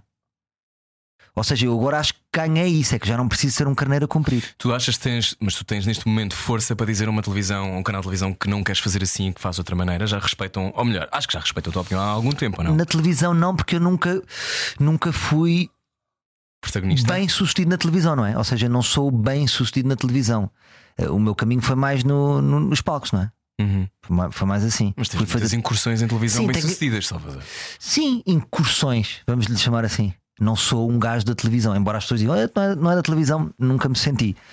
Uh, não sei se tenho esse poder junto das televisões. Eu acho que isto agora também se vai partir. Hum. Eu acho que isto eh, se vai partir. Eu acho que agora pessoas como eu vão dar dois toques nas televisões, dois toques nas costas e vão seguir o seu caminho. E as televisões é que têm que decidir com que tipo de pessoas é que vão ficar. Uhum. Se querem só ficar com os carneiros que cumprem e bem, Uhum. Hum, porque dá mais jeito aos canais, eles sabem eles, eles fazem as contas, fazem os cálculos, sabem os programas que querem, Uhum. porque é que precisam de nós. Não, e não há, não há vontade nenhuma de arriscar, não é? Mas é que eu, é eu, eu acho que, que, que, hum, é, é estranho. Às vezes, às vezes eu acho que há intervalos. Acho que o que eu estou a dizer é verdade, há intervalos. Hum. Fiz agora o Sou Menino para ir. Gostei muito. Mas já nunca- tinhas feito para, para o online ou não? já tinha, mas foi a primeira, no fundo foi o meu primeiro programa na generalista. Passado 20 anos. Portanto, gostei, gostei disso. Não sabemos se vai voltar, se não, é possível que volte. Era um ótimo conceito. Ficas a saber. É, é um bom conceito. Eu acho um ótimo conceito, já se viu, sabia que era um ótimo conceito. Mas eu achava muito bom, e estive a ver alguns episódios há bocado, partes de episódios, e achei. E há uma coisa muito. Tu tens uma, uma qualidade que eu acho, tu és muito watchable. Ou seja, eu já nem sei dizer em português. Ahm, é ver-te. ver- Achas? Acho. Acho, porque, tem- porque tu estás sempre a pensar em alguma coisa. Mesmo quando achas que não, eu consigo perceber quando tu estás a pensar no que é que vais dizer a seguir. Porque tens uma coisa que acontece nos teus olhos que faz com que seja interessante observar-te. Portanto, por isso em televisão, isso é muito interessante. Porque estão sempre, estão sempre coisas a acontecer. Se calhar isto não te soa nada o que eu estou a querer dizer. Mas o que isto quer dizer é: há qualquer coisa quando tu estás em plano que está viva. E portanto as pessoas vão querer saber o que é que tu vais fazer a Olha, seguir. fico contente. Sempre tive dúvidas sobre isso. Não, acho Eu mesmo. sempre achei que em palco eh, sou mais eficaz. Hum, mas mas interessa-me, não é? Pá, se, se os canais me derem dinheiro para fazer o Sou Menino para ir, que é um conceito meu, original, tens não vou, muito- dizer que, não vou dizer que não. Agora, eu acho é que as coisas têm que ser um bocadinho mais articuladas, porque tem que haver um pensamento maior nos projetos. Não é só entregar uma cassete e acabou. Isto já não é, isto já não é nada, Sim. na minha opinião. Tem que se pensar como é que vai ser lançado, como é que vai ser a continuação eh, digital do programa, Uhum. como é que se vai criar o buzz. Porque nós estamos em Portugal, não é? Enviar uma cassete. Talvez numa TVI, numa SIC, podes enviar a cassete. Porque Sim, mas já não dá para estar mas mesmo assim eu não acho, mas eu não acho, não é? mas eu não acho isso interessante. Portanto, o que eu estou a dizer, no sentido em, em que há muitas coisas giras para fazer. Happening giros para fazer. Como é que se vai lançar o programa? Aonde? Uhum. Vamos fazer ao ar livre num- num- numa cidade especial. Hum, estás a ver? Eu acho que já o nosso trabalho já não é só filmar e entregar. Uhum. É uma coisa que eu vejo, por exemplo, na, na, na, na catadupa de séries que sai na RTP. Sim. E eu percebo, eu estou com, aquela malta, não é? Enviam a cassete e depois dizem: Ah, a RTP não, não apoia, não, não promove. Não é bem assim. E em conversas com o Fragoso, ele dizia-me: quer dizer, a, a TVI promove o Festa é Festa durante 3 anos. A RTP tem uma quantidade de coisas muito maior para promover. Não é? Portanto é difícil também. Sim. Uh, mas tem que haver, tem que haver esse, esse pensamento. Mas eu acho que nesse aspecto em particular, eu acho que. E, isso depois tem a ver com cada, com cada posicionamento de cada canal. A RTP, obviamente, é mais conservadora numa série de coisas e tem um peso que faz com que alguma coisa, depois também a máquina não consegue também promover porque Claro. a máquina é muito pesada. É como Sim, está a fazer com um porta-aviões agora vá levantar do chão assim. Não acontece. Mas a sensação que eu tenho é que não vai ser preciso. Ou seja, eu acho que a televisão vai, vai entrar em colapso. Já entrou, não é? Por isso é E- que eu estou a dizer, mas Acho que para a nossa, para a nossa geração é muito complicado e, e- e isso eu, eu às vezes vejo que é se para nós é complicado, mais complicado é para quem vem depois. Embora já estejam a furar no TikTok e etc. e por aí fora. Eu não consigo, tipo TikToks, essas coisas, eu não, não sei o que fazer, não Eu quero percebo, fazer, não me interessa. percebo-te. Não é, Renata? Tu gostas do TikTok? Certamente. mais ou menos, mais ou menos, porque ela é pós-graduada. Sim, Ela já está noutros. sim. sim. Mas mas eu- há uma expectativa de te. Sentes que há uma expectativa de teres que te manter relevante? Uh, não, eu, Sentes essa pressão? eu, eu, hum, eu rejeito um bocadinho essa frase. Essa frase arrepia-me. Relevante. Arrepia-me. Não, arrepia-me porque isso é, é uma coisa que as pessoas do meio dizem e custa-me observá-las a dizer isso. Hum. Dá-me até pena. Sim. Percebes? Uma pessoa dizer assim, já não sou relevante. Ou seja, o que é que tive, o que é que teve essa pessoa a pensar durante a vida, não é? Não, acho que não está aí para o sítio certo. Porque hum, Se calhar é porque o telefone não toca e porque não consegue ter acesso às coisas Não, e porque porque não. a- nossa e a, a dado momento teve, é? a, a nossa relevância vai ser temporária. Sempre. A nossa relevância é temporária porque as pessoas gostam de nós por, um, por períodos de tempo. Os teus ídolos musicais são os mesmos? Não, houve uns que Não. abandonaste. Embora eu continue a adorar Britney Spears, Salvador. Pronto. E ela não está nada bem. Pois, porque também há toda uma narrativa que envolve a Britney Spears. Mas se Ela ela não for. está mesmo nada bem. Basta ver o Instagram dela. Sim, claro. Sim. Hum, mas não custa-me dizer, não, não, é, não, era, não é isso que eu, que, eu, que eu tenho pensado. Não, eu não quero. Senão, lá está, senão ficamos reféns disso. Então qual é que é o nosso jogo? É ser relevantes? Portanto, tens de fazer estratégias que são pouco. As estratégias. Autênticas, não é? as- as- não, as estratégias, nós temos é que resolver todos alguns problemas, que é as pessoas, cada vez que eu conheço mais pessoas neste meio, independentemente da escala, todas sentem que não são reconhecidos o su- suficiente. Ou seja, há os que não são reconhecidos nada, este país é uma merda. Há os que são mais ou menos conhecidos e podiam ser mais, e porque é que aquele jornal não fala não sei o quê. E depois os que são muito conhecidos acham de dizer porque é que aquela pessoa que falta não gosta de mim. É como se o reconhecimento não é como se fosse, é, o reconhecimento é sempre um saco roto. Uhum. Nunca vais encher. E tu Portanto, estás bem com isso. não é, tu nunca estás bem. É um bocado como os alcoólicos. Uhum. Os alcoólicos, os ex-alcoólicos eh, já não bebem, mas podes resvalar. Claro. É um bocadinho isso. Esta, esta procura pela relevância hum, não é uma coisa boa, não é? Tem O que que é que trabalhar. norteia, o que é que norteia as tuas escolhas? O que, o que norteia as minhas escolhas é o coelho da cartola, que eu te falei. Uhum. Isso entusiasma-me muito ver, da mesma maneira que gosto de ter uma pessoa a rir, gosto de ver. E este projeto, não estavas à espera desta. Uhum. Estás a ver? De agora imagina, esperava-se um stand-up, fiz uma peça. Adoro isso, adoro essa brincadeira com o público e acho que o público está a ver e aprecia isso. Uhum. Aprecia que nós, eh, no fundo, as pessoas eh, têm carinho por nós, patrocinam-nos, Uhum. esperam também coisas boas de nós e não que nós é só mamar. Desculpa, Sim. estás a perceber? Eh, esse, esse coelho na cartola, o que norteia as minhas escolhas é também o lado financeiro de, de- porque eu, te- eu tenho, sou muito trágico, não sei se tu és, eu penso sempre que vai haver um fim. Não é? Portanto, eu estou sempre à procura do dia em que dizer assim: já não preciso trabalhar mais, as Ah, minhas- mas que escolhido por ti. os meus filhos estão garantidos para sempre, a minha mulher está tá tudo bem, estamos bem, não sei o quê. Uhum. Esse é o meu objetivo, é chegar a essa meta, que é um bocado impossível. eras tu dentro daquele fato a popota durante este tempo todo. Sim. Mas sempre com o equilíbrio do, de- do coelho na cartola. Hum. Portanto, não é dizer assim, vou fazer tudo, vou abrir um saco. Não, portanto, tento conciliar essas duas coisas: o coelho na cartola Uhum. e a independência. No fundo, o que eu quero com o Guito é a independência. Porque, porque Mas é a única coisa que garante independência. A independência financeira é a única independência neste meio, sobretudo, não é? É, é o que te garante que tu possas Não. dizer que não. a toda a gente, a, toda, a gente, está aqui uma, uma senhora da limpeza ou um senhor da limpeza. Sim. E eles, se calhar, podem estar a ser maltratados por alguém e não vão falar porque não têm essa independência financeira. Claro. isto elevando, não é? Vindo para nós é também quanto mais eh, equilíbrio financeiro eu tiver, mais liberdade tenho, Uhum. eh, mais, mais direto posso ser e me- com menos rodeios eu posso estar aqui. Uhum. Tens- menos coisas que te amarram, não é? Menos paninhos quentes. Claro. E nós não podemos estar aqui com paninhos quentes. Se se- se- se em qualquer proposta artística, temos que, ir, temos que ir à ferida, temos que ir, Sim. temos que ir até ao fundo.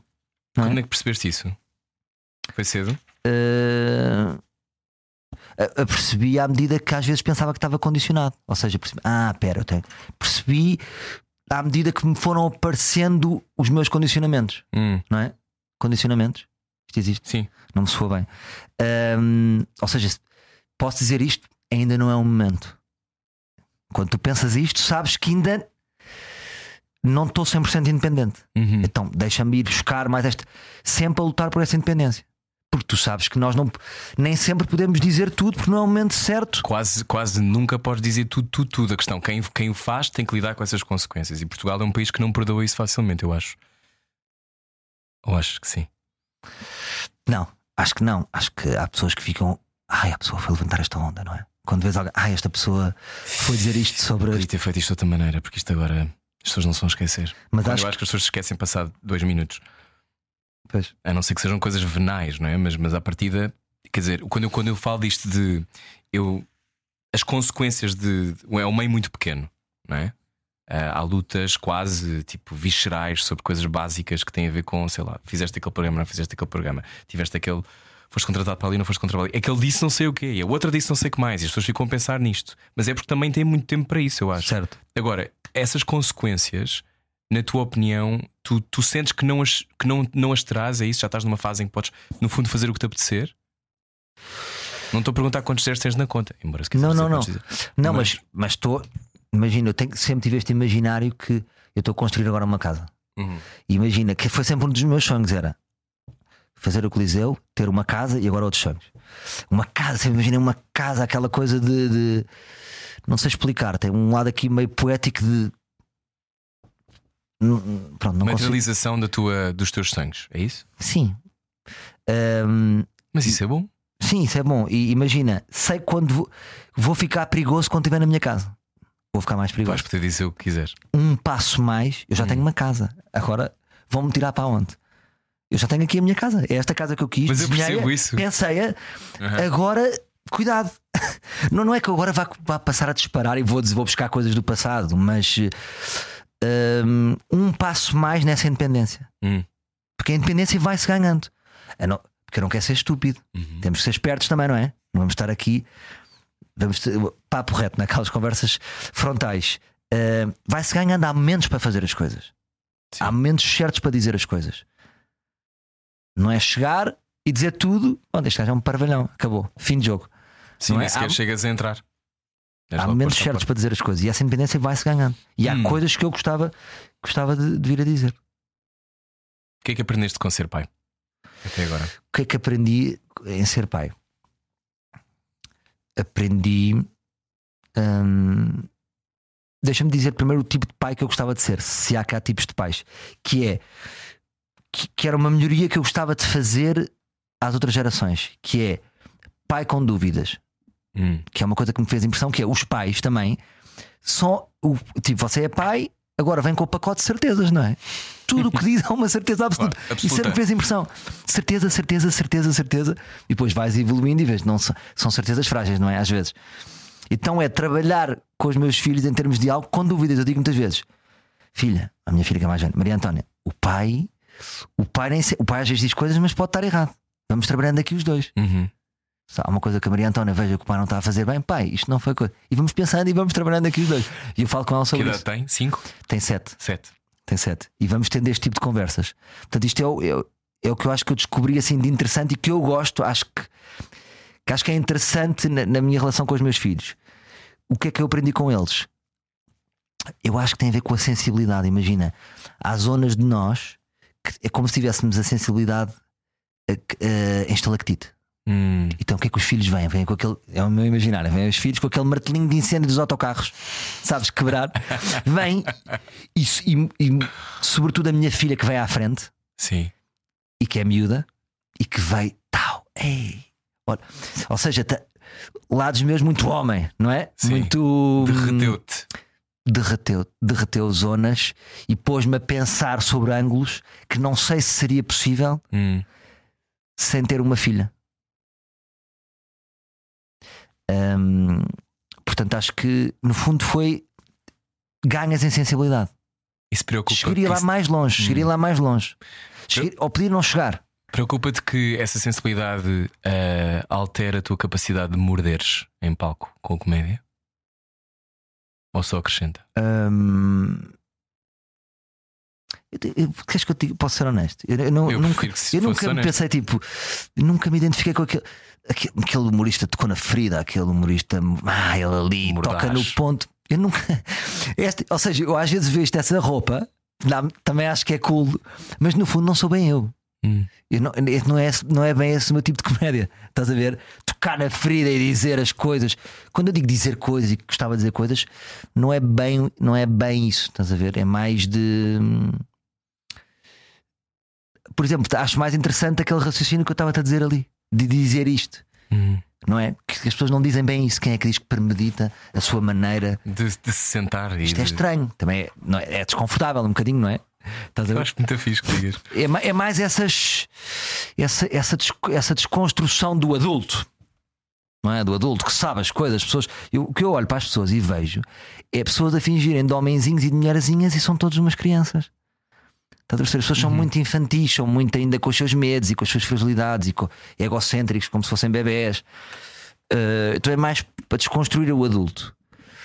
Hum, não sei se respondi. Respondeste, respondeste, eu acho. Acho que. Porque às vezes há pessoas, já ouvi alguns humoristas dizer isso, que é o medo da alteração, ou seja, muita, muita da comédia, e sobretudo. Acho que é uma comédia de um determinado tempo também, acho que não, não sei se é atual, mas esta coisa de ah, se eu me importar, eu não vou conseguir dizer determinadas coisas.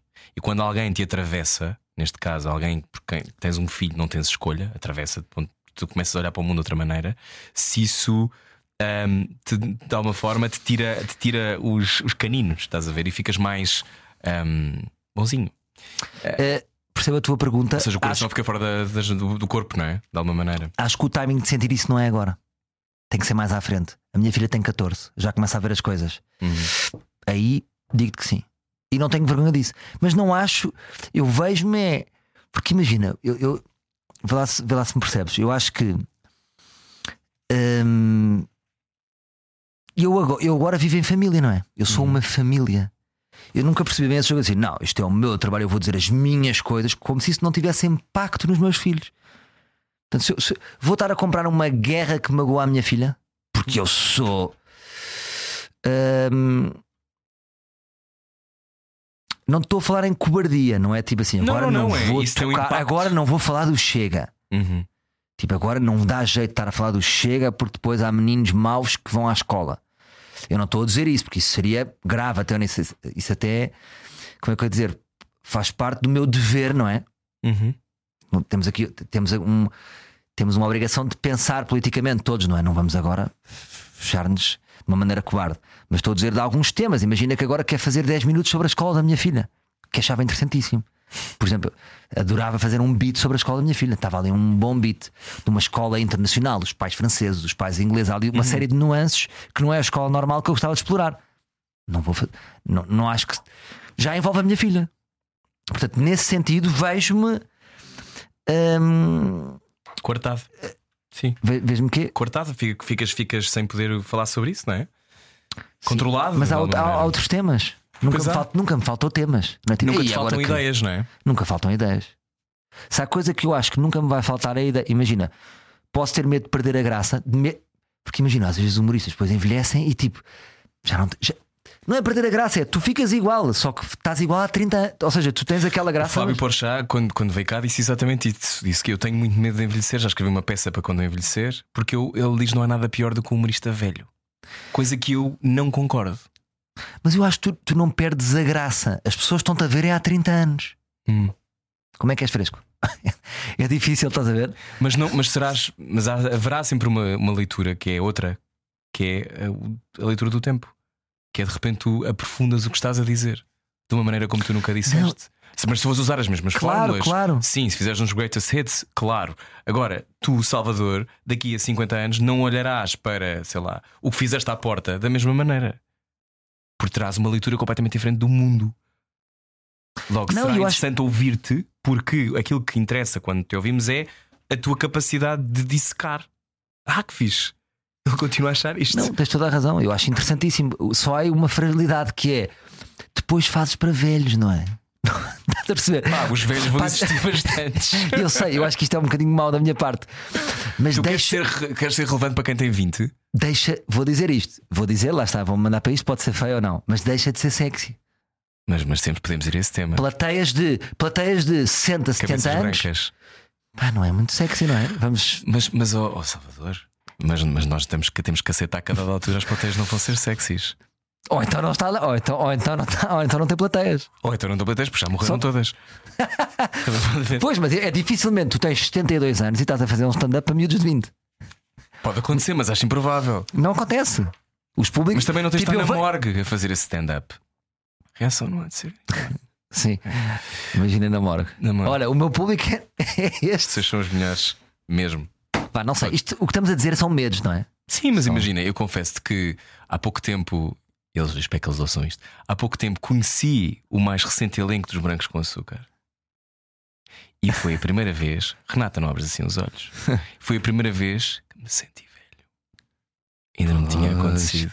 Ah, é que se não estás com putos. É que eu Não tinha dou-me com putos e isso faz. Porque os miúdos, porque no- Várias na- vezes faz-me sentir velho. No humor eles têm tipo 22, 23, 27. Sim, 26. eles, eles brincam com isso. Tu és, tu és o tipo o tio mais velho? Pá, não me faças isso. Não, eu não estou a dizer que é o que tu és. Estou Eu, estou a eu perguntar. abomino a expressão tio. mas é, mas é, já me disse. Eu não estava a falar de tio de Beto, estava a falar de tio Não. do tio Salvador. Sim. não dá. Mas para mim não dá, não é? Mas eu percebo, tá, eu percebo perfeitamente, Salvador. Epá, odeio isso. Não, ainda, ainda nem falámos sobre esse universo, não é? Aliás, um dos meus filmes, um dos livros preferidos da tua mãe é o menina, A Menina Filha de Quem? Amo. É verdade. Amo. Ahm, mas eh, eu foi a primeira vez que eu senti isso. Senti duas vezes. Senti aí, quando eles aterraram. Eu que nunca vou ao bairro alto, fui ao bairro alto durante uma hora e chegaram todos e parecia o, o mar apartou-se de pessoas e de repente só apareceram pessoas com 18 anos. Colagênio aqui, todos no sítio ainda, não é? Tem 21, Pois. 22, 20, 10, 19, não sei. E eu, uau, eles são mesmo muito mais novos. E eu, eu não sou. Foi a primeira vez que eu pensei nisto. E outra vez foi, sabes quem é o Mano Rios, pois não? Não, Nós falamos pouco. sim. O Mano Rios é um ator muito bonito que faz o Elite. Ele estava, ele é lindo. Ele Ah, ele foi fazer participação. Não, ele não foi. Ele estava a passar em Lisboa. Mas ele é do nível, tem tipo 11 milhões de followers. Uma Tá lenda. É uma lenda, sim, sim. Não, fez duas coisas. Entre o Sim. novo Almodóvar, fez tipo Sim, duas mas é coisas. uma lenda. Mas é uma lenda. E ele passa na- ali Lenda na. imediata. Sim, passa ali na Rua do Ouro, não me lembro. Eu estava na Rua, olhei e viu e fiquei, ah, este gajo é muito giro. E olhei e ele olhou para mim como se eu fosse pá, um bocado de merda no chão. E eu Ei. pensei, ah, eu não pensei, não é porque eu sou Mas pela tua é, idade? Eu sou velho.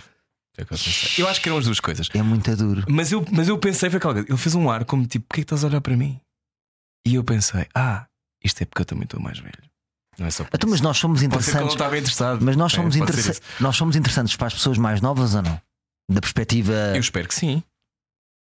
Ah, Pois. o quê? Do que nós fazemos. Não, não, Acho não. que o que eu faço não interessa nada a pessoas de, mais de, de novas. te equacionarem, tipo, um miúdo com 20 anos equaciona. Então, olha, eu gostava. Eu, Sim, exemplo, mas eu já nós já somos uma coisa, Salvador.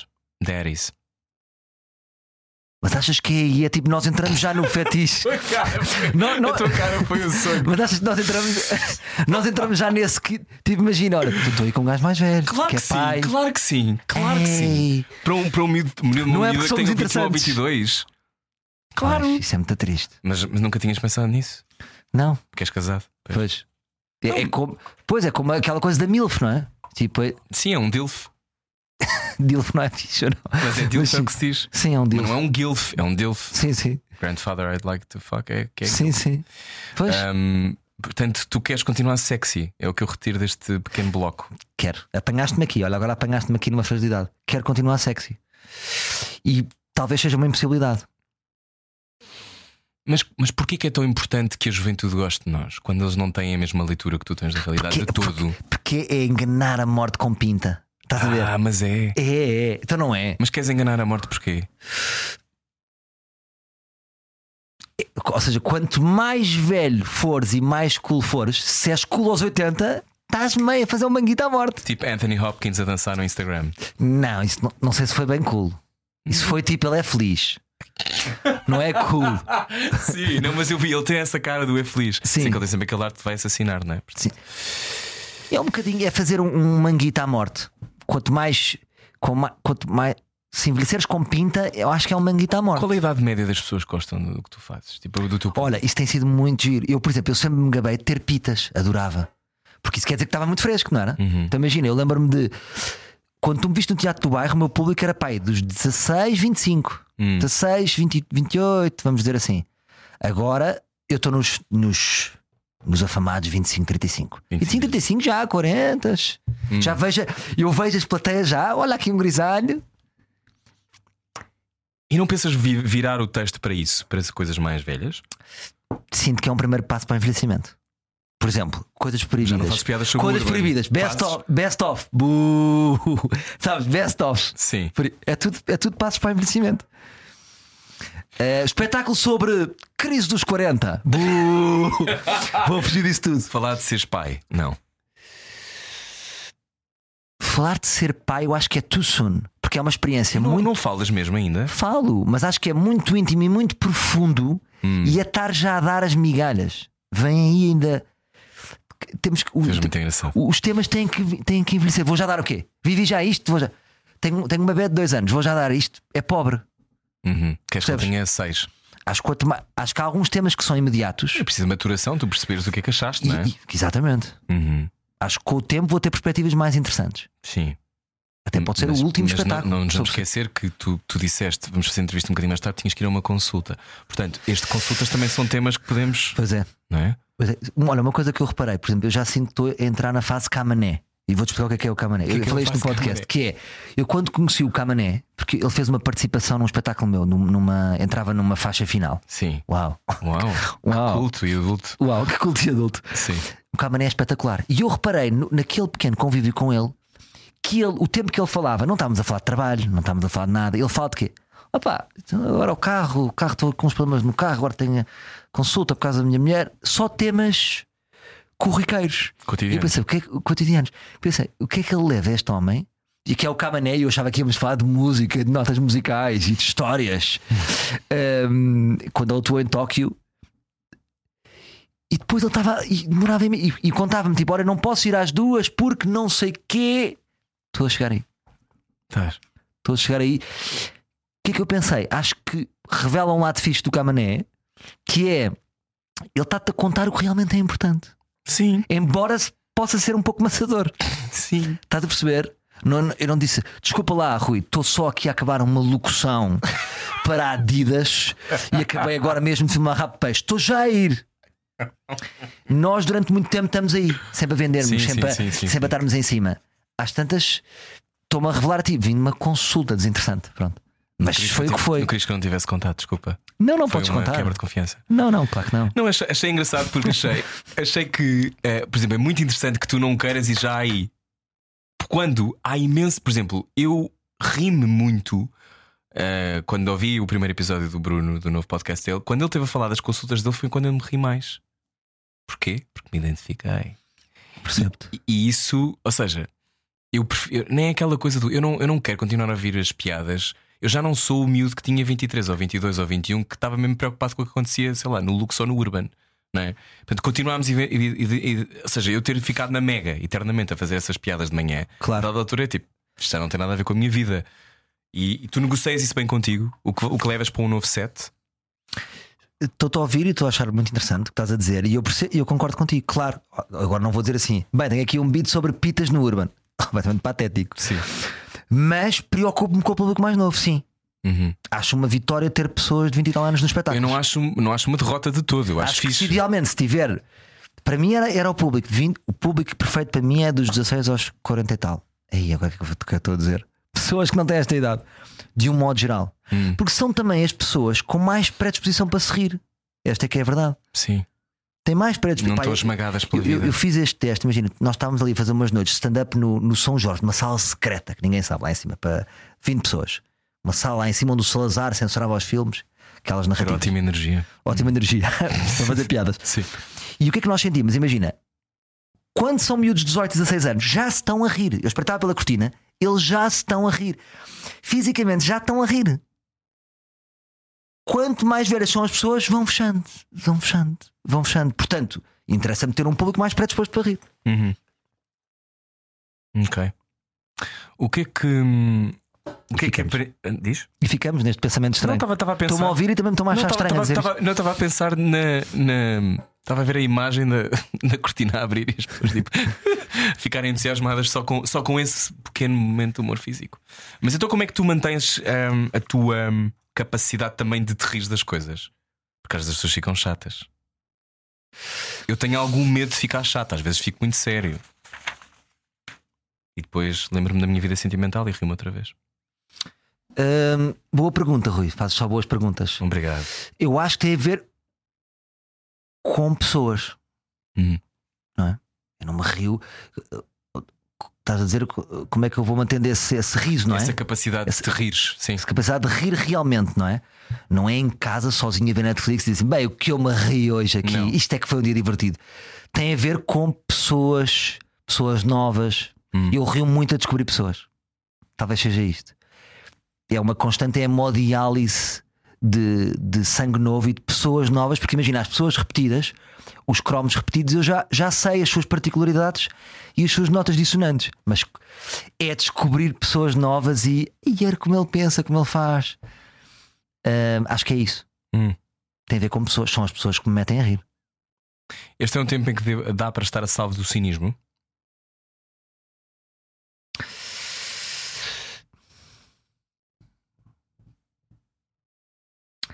É difícil, sabes que eu sou um bocado ingênuo nisso. Sou um bocado ingênuo eh, e já tive até conversas até desagradáveis com pessoas a explicar-me um bocadinho como é que funcionava. Hum. E, e que magoou-me de certa forma que é. Eu imaginava quando alguém vai ao teu camarim dizer que gostou, na minha cabeça gostou mesmo. Hum. Mas não, não é? Depende. Quem é que vai, quem é que se dá o trabalho de ir lá dizer se não gostou? Essa é que é, essa é, que é a pergunta. Várias pessoas explicaram-me que não. Ou seja, o camarim é uma, é uma força de expressão. É, podem estar, eu posso estar a dizer assim, Rui, adorei o teu programa. E o que me dizem, outros amigos meus mais experientes, é que pode não ser verdade. E isso eu acho, para mim, custa. Nunca é, nunca é aquilo que surge na tua cabeça como uma possibilidade, então. Opa, imagina, se eu disser assim, parabéns, curto. Percebes que há aqui uma janela de parabéns por estás vivo. não é? Agora, tipo, parabéns, gostei imenso. E não gostou imenso, acho isto muito a mal. Portanto, Isto é cinismo, não é? Sim. Uh, portanto, Mas também é as pessoas não se deixarem contagiar por nada. Ou seja, muitas pessoas estão o tempo todo a pensar quando vão ver alguma coisa ou quando ouvem alguma coisa, o que é que está errado ou como é que eu não vou gostar. As pessoas às vezes estão predispostas para não gostar, não é? Sim. E são públicos que tu nunca vais conseguir conquistar, é impossível. Aquela pessoa já chegou, já chegou para, para, para dizer mal. Isso acontece, não é? Tu sentes isso nas pessoas. Agora, as pessoas irem ao teu camarim congratular-te e dizer: Olha, parabéns, gostei imenso. Eu acho sempre estranho quem se dá ao trabalho, sabes? Isso Sim. honestamente, acho, acho estranho Sim. quem se dá ao trabalho, sobretudo fisicamente, de ir fazer isso. não, eu nunca tive nenhum, nenhum caso que eu ache que isso tenha acontecido, mas amigos contaram-me, pá, se calhar nem sempre é verdade.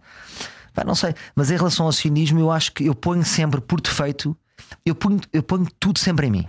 É o que eu estava a te dizer. O público, nunca eu disse assim: este espetáculo foi uma merda, a culpa é do público. Isto, isto é impensável para mim. Nunca fiz isto. É sempre, a culpa é sempre minha em, em todos os flancos da vida. Se eu ponho um cínico, se eu não dobrar esse cínico, ponho em mim. Não fui eh, suficientemente interessante ou aquele espetáculo, ou não, foi, não, não consegui vencer aquele cínico. Porque eu acho que em dias bons, eu acredito nisto, em dias bons, nós arrebentamos com tudo. Qualquer pessoa num dia bom tem capacidade de contagiar, partir qualquer pessoa. E eu ainda acredito nisto. Hum. Já fui mais ingênuo, achava mesmo que era. Eu num dia bom, eu achava mesmo isso. Eu num dia bom, eu sou uma gota de, de alegria no. Eu chego e ilumino. Eu acreditava nisto, que num dia bom. Depois vi a ver que não. Às vezes entras em grupos, cuidado. Há malta pesada, não é? Uhum. Há malta pesada por aí que não dá. Imagina, tu vais. Não quero a sua definição, a tua definição de si mesma é estar difícil, eh, difícil com o mundo, estar mal com o mundo. Pronto, e não há- consegues dar a volta a isso. Há grupos de pessoas que não dá. Realmente tu podes chegar a uma estrutura, podes chegar a um projeto e não conseguiste, não é? A tua alegria foi, foi, foi- assassinada por essa onda negativa. Mas eu acredito mesmo nisto. Acho que num dia bom nós conseguimos dobrar um cínico. Hum. Não é? Acho que sim, acho que aquela pessoa que duvidou sempre ti há um dia e disse: pá, aqui tem que dar a mão ao palmatório. Eu acredito que sim. Acho que sim. Em que é que mentes a ti mesmo? Em que é que minto a mim mesmo? Pá, boa pergunta, boa pergunta. Imagina que tu traficavas perguntas finais. Tipo, tipo, agora falas com o Daniel Oliveira e dizes assim: opá, a tua está um bocado de coisa, deixa-me. Estou a achar Tenho que esta aqui. olhos não está a resultar, Daniel. Tenho aqui uma, Fernando Alvim, deixa-me dizer-te. mas essa é muito A boa. única pessoa que eu, com quem eu não preciso mesmo, mesmo fazer isso é a Inês Menezes, que é a melhor de todas e não há nada a fazer. Tu foste a falar com ela, não foste? Que Foi, foi. É a melhor de todas, adoro a Inês. A Inês é. Pois é, pois é. Tu É sentes-te importante a ir lá. Ela é incrível. Mas Sim. quando tu fazes essa pergunta, tu achas que as pessoas conseguem. É a resposta certa a que dizem aqui? Acho que depende do estado em questão. Acho que tu já estás num estado nesta conversa em que és capaz de me dizer uma coisa que até te surpreenderia a ti. Sim, mas tô, tenho que pensar. Claro, Porque é não super profundo, não é? Sim. Ahm, E até pode não te apetecer partilhar.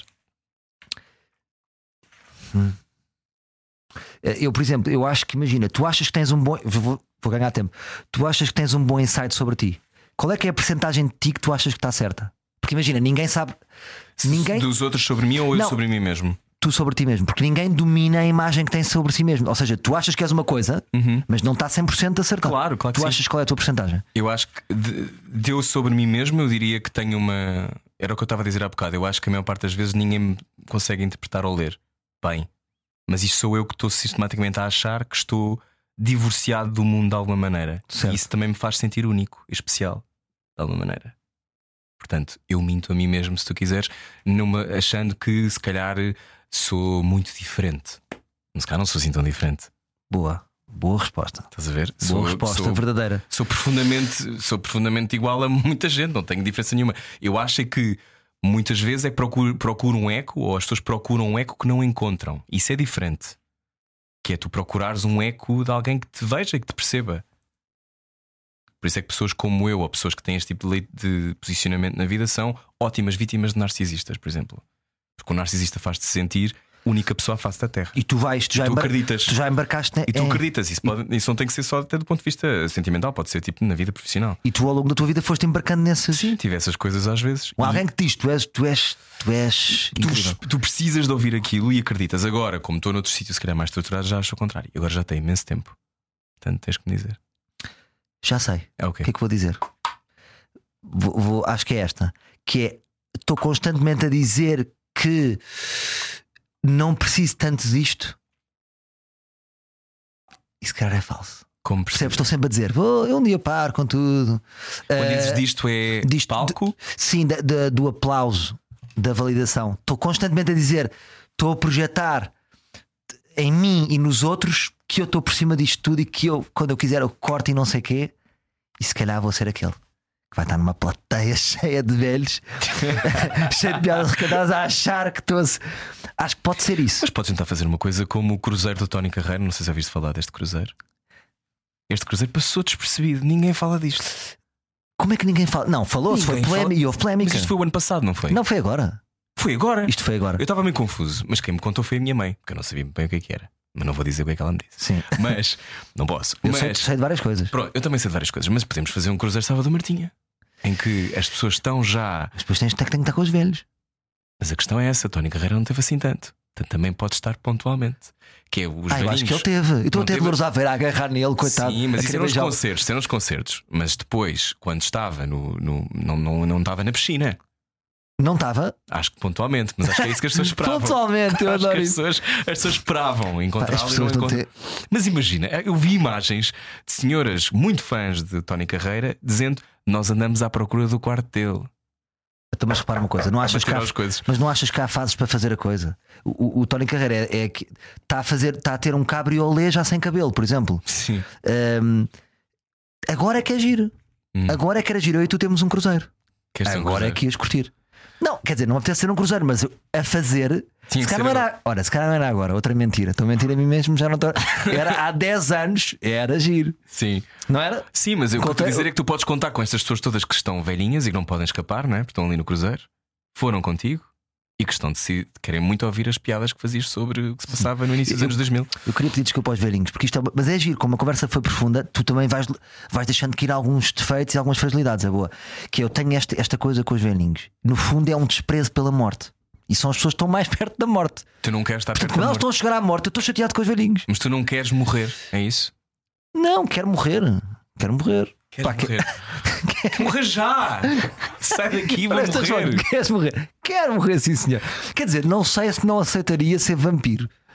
Gostavas de ficar Imortal. cá para Vampiro sempre. não é imortal, foi não? Vampiro Confundo é conceitos. imortal a não ser que seja morto. Não, não é bem Eu não imortal. sei se não aceitaria ser imortal. Como é aquela coisa de que cortavam as cabeças. E tu também aceitavas. Tu tens muita alma de imortal. Eu gostava. Achas? Acho. Eu até não sei se tu já não és imortal. Se calhar. Tu tens uma alma de imortal. Eu gostava muito. É essa distância, estás a ver? O que tu estás a dizer, as pessoas não saberem o que estás a pensar. O imortal não pode contar tudo. Não pode dizer, olha, desculpe. Não, até Porque há nem tem 500 tempo. Eu começo a falar e aquela pessoa já morreu, não é? Sim. Mas eu diria que hum, não tem medo nenhum de não querer morrer, não é? Não queres morrer. Não tem mal nenhum, não faz mal nenhum. Não... Era o que eu queria dizer, desculpa. Não, não tem mal, não fazia sentido. Não faz, não faz mal não quereres morrer. Tipo, isso é uma coisa perfeitamente. Teres desprezo pela morte não é um Ao problema. mesmo tempo é patético. Pessoas que têm, que têm muito medo de morrer é patético. Ah, eu não quero morrer. Há qualquer coisa. Então não és hipocondríaco. Sou um bocadinho, mas da morte não tenho, não, não tenho medo, porque eu acho que é aquela coisa que se diz que, é que quando as pessoas não estão preparadas para a morte é porque correu qualquer coisa mal, não é? Não te explicar. Imagina, se eu morresse agora, era chato pelos meus filhos e pela minha família, mas já não seria uma vida indiferente, pelo menos para mim. Eu penso nisso às vezes. Estás a ver? Sim, sim. Tipo, se tu morresses agora, já fizeste umas coisas engraçadas. já Sim, disseste, não fiz já muito. disseste umas, já foi bem. Sim, mas, mas é, era pior se tivesses 22, não é? Pois é, é aí que, é aí que era pior se fôssemos um morango. Por exemplo, eu e tu, pois eu e tu, se morrêssemos agora, já não teremos um hype do moranguito. Não. É interessante a nossa morte. Mas não Talvez é. um esgotado, sim, sim, mas, sim, sim. mas não um Mas, a hype do tia, mas a tia apareceria, Salvador Martinha, a minha apareceria filha da Júlia. Das notícias. Pois era, capas, Pois era. capas e pois capas. Era, capas e capas. Mas, Mas durava um dia mas há uma coisa que eu te vou dizer: é, é jogar a nosso favor, que é tu- isto ainda não acabou.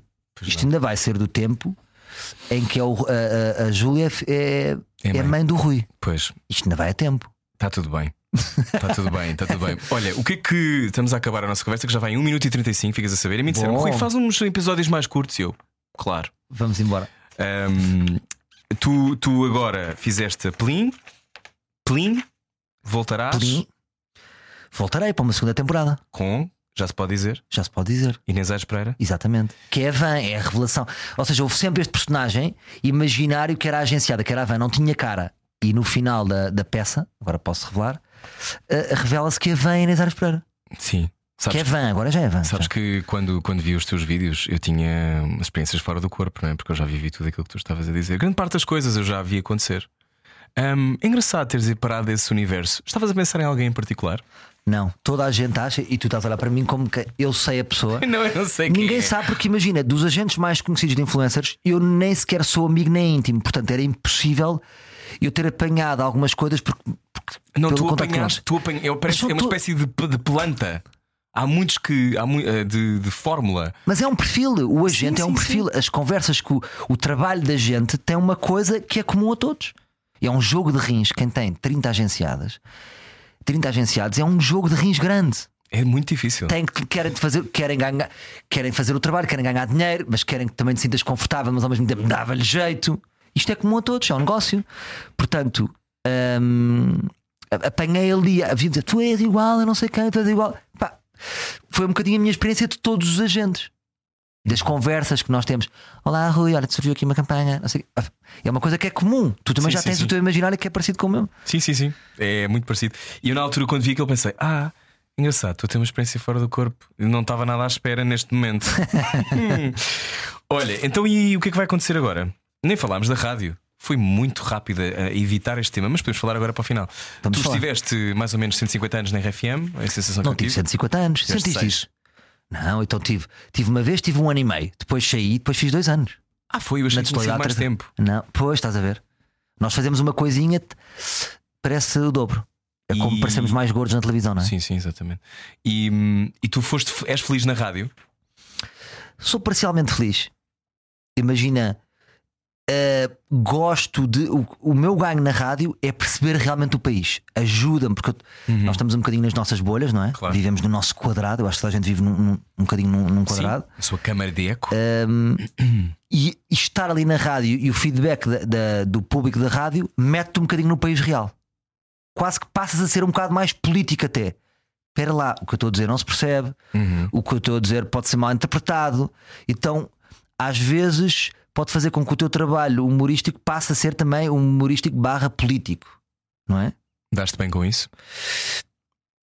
Não é o meu forte, mas acho que volta e meia é importante ir fazendo essas, essas incursões em meios mais generalistas, hum. porque é bom, torna-te mais humilde, eu acho, porque estás a dizer coisas que as pessoas não estão a perceber, então o teu discurso não é eficaz. Uhum. Então isso obriga-te obriga a, a, pensar melhor as palavras e, e o que dizes. Eu, tive, eu sobre o estava a ter aqui umas, umas visões do que é que ia acontecer. A sério? Conto quando desligar o microfone, depois okay. eu conto. Lance os meus búzios que trouxe. Um, não, estava a pensar que. Estava-me a lembrar que ao longo desta conversa foste dizendo várias vezes um, que és mais do que a tua alegria, não é? És mais do que aquilo que é a tua capacidade humorística. Um, passa pelo teu futuro, achas um, trabalhares os outros lados todos ainda mais? Ou seja, uh, o lado da tristeza, o lado da, não, da depressão que todos temos, de, de, desses outros universos e outras cores do que tu és capaz de fazer. É isso que te apetece fazer? É isso. O que me apetece fazer e o que me dá alegria é esticar-me. O que é que eu gostei agora nesta peça? É dizer assim: epá, eu, mal ou bem, consegui fazer aqui um trabalho de ator. Uhum. Não é? Estiquei-me um bocadinho. E isso dá-me uma força, dá-me dá uma alegria de dizer assim: epá, eu se quiser fazer um espetáculo a tocar piano, se calhar é possível. Uhum. Realmente, eu, se, com trabalho, pá, estou dois anos ali a trabalhar, se calhar é possível. E isso é. Então bora fazer mais coisas. Sim, isso é uma maneira. Bora fazer mais coisas, lá está, porque vamos morrer. Então deixa-me Era o que eu ia dizer, vais fintar a morte mais uma vez, não é? Vou fintar a morte. Então já agora, deixa-me fazer sapateado, deixa-me fazer teatro mais sério. Gostava de fazer uma peça triste tudo é uma triste. peça triste. Uma peça, tri... uma peça triste, uma peça pesada. Tipo, estamos a falar de, de uma coisa tipo um Shakespeare muito difícil. Ah, o clássico não te. Shakespeare é não tem saco para Shakespeare. Não. Até porque vamos ser for... posso dizer, posso ser polémico. O Shakespeare já não tem piada. Não! Já não tem piada. Não já não tem piada. O que, é, o que, é, é não ter piada? Para uma coisa, Martinha. As coisas era... não são. O que era... piada para ti não quer dizer que não tenha piada não, para Não, porque ele tinha piada há 500 anos. Não concordo nada. Mas olha que eu sinto muito isso. Pois, mas eu vou ver uma peça de Shakespeare. Porque queres que a coisa seja fresca. Rio-me duas vezes. Tu riste e tu sabes disso. Tu Sim. vais ver uma peça de Shakespeare, riste uh, duas vezes. A Noite Reis tem muita graça. Gostei muito, mas, mas o que eu tirei dali não é rir-me. Eu ri-me duas vezes na Noite de Reis. Estás a falar da, do Ricardo Sim, sim, sim. O que eu levo é. A falar dessa discussão eu, dessa... eu levo é uma extraordinária encenação, um excelente trabalho de atores, mas o texto em si eu não acho engraçado. Não tens que achar. Mas, mas ou seja, mas dizes que uma coisa não tem piada só. O que, é, que é que faz uma coisa ter piada? Fazer Pergunta rir. que já te fizeram 17 acho, vezes. Acho que é fazer-me rir. Se, se é uma comédia, tem que me. Fa... Eu acho que há um mínimo para fazer rir. Sim, acho que há um mínimo. mínimo. Acho que há um mínimo. É o que? É o nonsense? Não, há um mínimo de gargalhadas. Acho que é uma coisa matemática. Há um tu não mínimo pode... de gargalhadas. Claro. Tu, então imagina, tu achas que é possível veres uma comédia e dizeres assim, excelente, rimos zero vezes. Zero vezes não, mas às vezes não tens de rir tipo LOL. Mas as que tu te riste mais, as que tu gostaste mais, comédias, se calhar foi as que te riste mais LOL. É uma coisa muito simples. É um jogo simples. Então o Louis C.K. e o Ricky Gervais são enormes porquê? Pelo número de grelhadas que conseguiram. Fazem, fazem rir mais que os outros. Hum. Realmente. Sim, então, mas acho que estamos é a falar de coisa diferente. Neste caso, Shakespeare, ok, é uma comédia, mas aquilo é uma construção cénica, é uma coisa diferente. É uma Eu construção sei. Agora um vai para o stand-up. Vão-me bater a mim próprio. Pronto, não queria fazer esta comparação. Sei, Ainda assim, não. Não tenho nenhum interesse em fazer Shakespeare. Que giro. Pá, não, porque imagina. Porque mas é que, tu serias um ótimo malvólio, é muito engraçado. Mas porque. Está bem, então, mas interessar-me Porque é a do... tua comicidade que torna aquele texto maior, percebes? Ou seja, é a tua interpretação. O texto tem um ritmo e é Sim. um texto, na minha opinião, perfeito. Mas quando tu levas aquilo que tu tens, no teu caso, uma comicidade e uma dimensão humorística fora do comum, é o que faz aquilo, aquele texto crescer. E é isso que, torna, que se Então- torna extraordinário e muito engraçado. Então deixa-me responder outra vez. Que é, enquanto criador, criador agora foi pomposo, não? Enquanto pessoa que faz coisas, não tenho nenhum interesse em montar uma peça de Shakespeare. Ah, isso é diferente. Nenhum. Porque eu prefiro muito mais. Eu pego em ti, vamos os dois escrever uma peça nova. Ah, ok. Porquê que eu é tenho que estar a fazer. Shakespeare? Ah, não, Lá isso está, é outra coisa, É isso a é mesma diferente. ideia de- da conversa da minha mãe sobre os avós. Bora falar sobre a peça da minha mãe, acho mais interessante. Já foi, não é? Vamos para a frente. Ah, agora, enquanto, por exemplo, em trabalho de ator, sim, gostaria Então- imenso de estar na Noite de Reis. E para aprender com o, Ricardo Neves Neves? com o Ricardo Neves Neves, que eu se engano sempre digo Ricardo Reis Reis por causa da peça. Com o Ricardo Neves Neves, com os atores, são coisas diferentes. Agora, para montar, não, não me apetece montar Shakespeare. Que giro. Talvez outros autores. Ricardo Neves Neves, que será convidado a este programa em breve. Fica a saber. E há um nome interessante, não é? Porque imagina, de repente as pessoas estão a ir ao teatro pela encenação dele. Mas já é assim há bastante tempo também. Pois. Mas é que eu acho que. Mas este- não. Mas, eh, Mas é muito interessante tu queres, tu queres ir fazer o novo. Tu queres ir fazer um texto que reflita. interessa mais o novo. Então, mas porque, se, não, se, eu estiver a fazer Shakespeare e eu gosto de escrever, estou-me a recusar a que eu possa vir a escrever. Ia ser ridículo, não é? Ia ser ridículo. Está bem, mas pelo menos deixa-me tentar. Podes tentar, Deixa-me tentar. mas paraste muito bem, paraste no sítio certo. Parei no sítio certo. Sim. Porque imagina, agora imagina, se, se- se- agora fizeste a peça, Pelim, enterra esta peça. Quem vai daqui a 200 anos pode ver, olha que engraçado. Sim. Eh, Como em 2023 eles estavam aqui com uma brincadeira que escrevi uma E peça agora que moramos todos em Marte, porque acabou o planeta. e eles tinham agentes isto. de influencers. Pá, escrevi, ou seja, há qualquer coisa de escrever e Sim, fazer. Sem dúvida, sem que é dúvida. Mas isso quer dizer, e eu percebo isso até certo ponto porque fiz o filho da mãe e compreendo o que queres dizer, que é tu queres que saia das tuas mãos qualquer coisa para o mundo para tu mostrares o que é que tu achas sobre o mundo. Claro, quero, que- eu quero me inscrever no mundo, não quero pertencer a outra inscrição. Mas quando Não tu- tenho esse interesse. Mas quando. Está bem, ok. Percebes? Podemos ficar aqui eternamente a ter esta discussão. Eu acho que no caso de quando estás a adaptar uma coisa que já foi feita, sei lá, pelo Ibsen, ou foi feita pelo Pinter, ou foi feita seja por quem for, e tu fazes isto neste tempo, é uma leitura nova sobre aquilo que aconteceu, sobre aquele texto aplicado ao que é agora. Eu agora, sei- se tu estiveres a falar de escrever, sim, escreverás uma coisa Eu, eu, diferente. com- eu compreendo e tu talvez tenhas outra cultura teatral eh, e tenhas visto mais coisas. Da minha experiência, e também sempre gostei muito de teatro e, fu- e acho que fui ao teatro, Uhum. as- achas essas propostas de tipo agora, passado 100 anos, é giro ver, tenho achado maçador. Ok.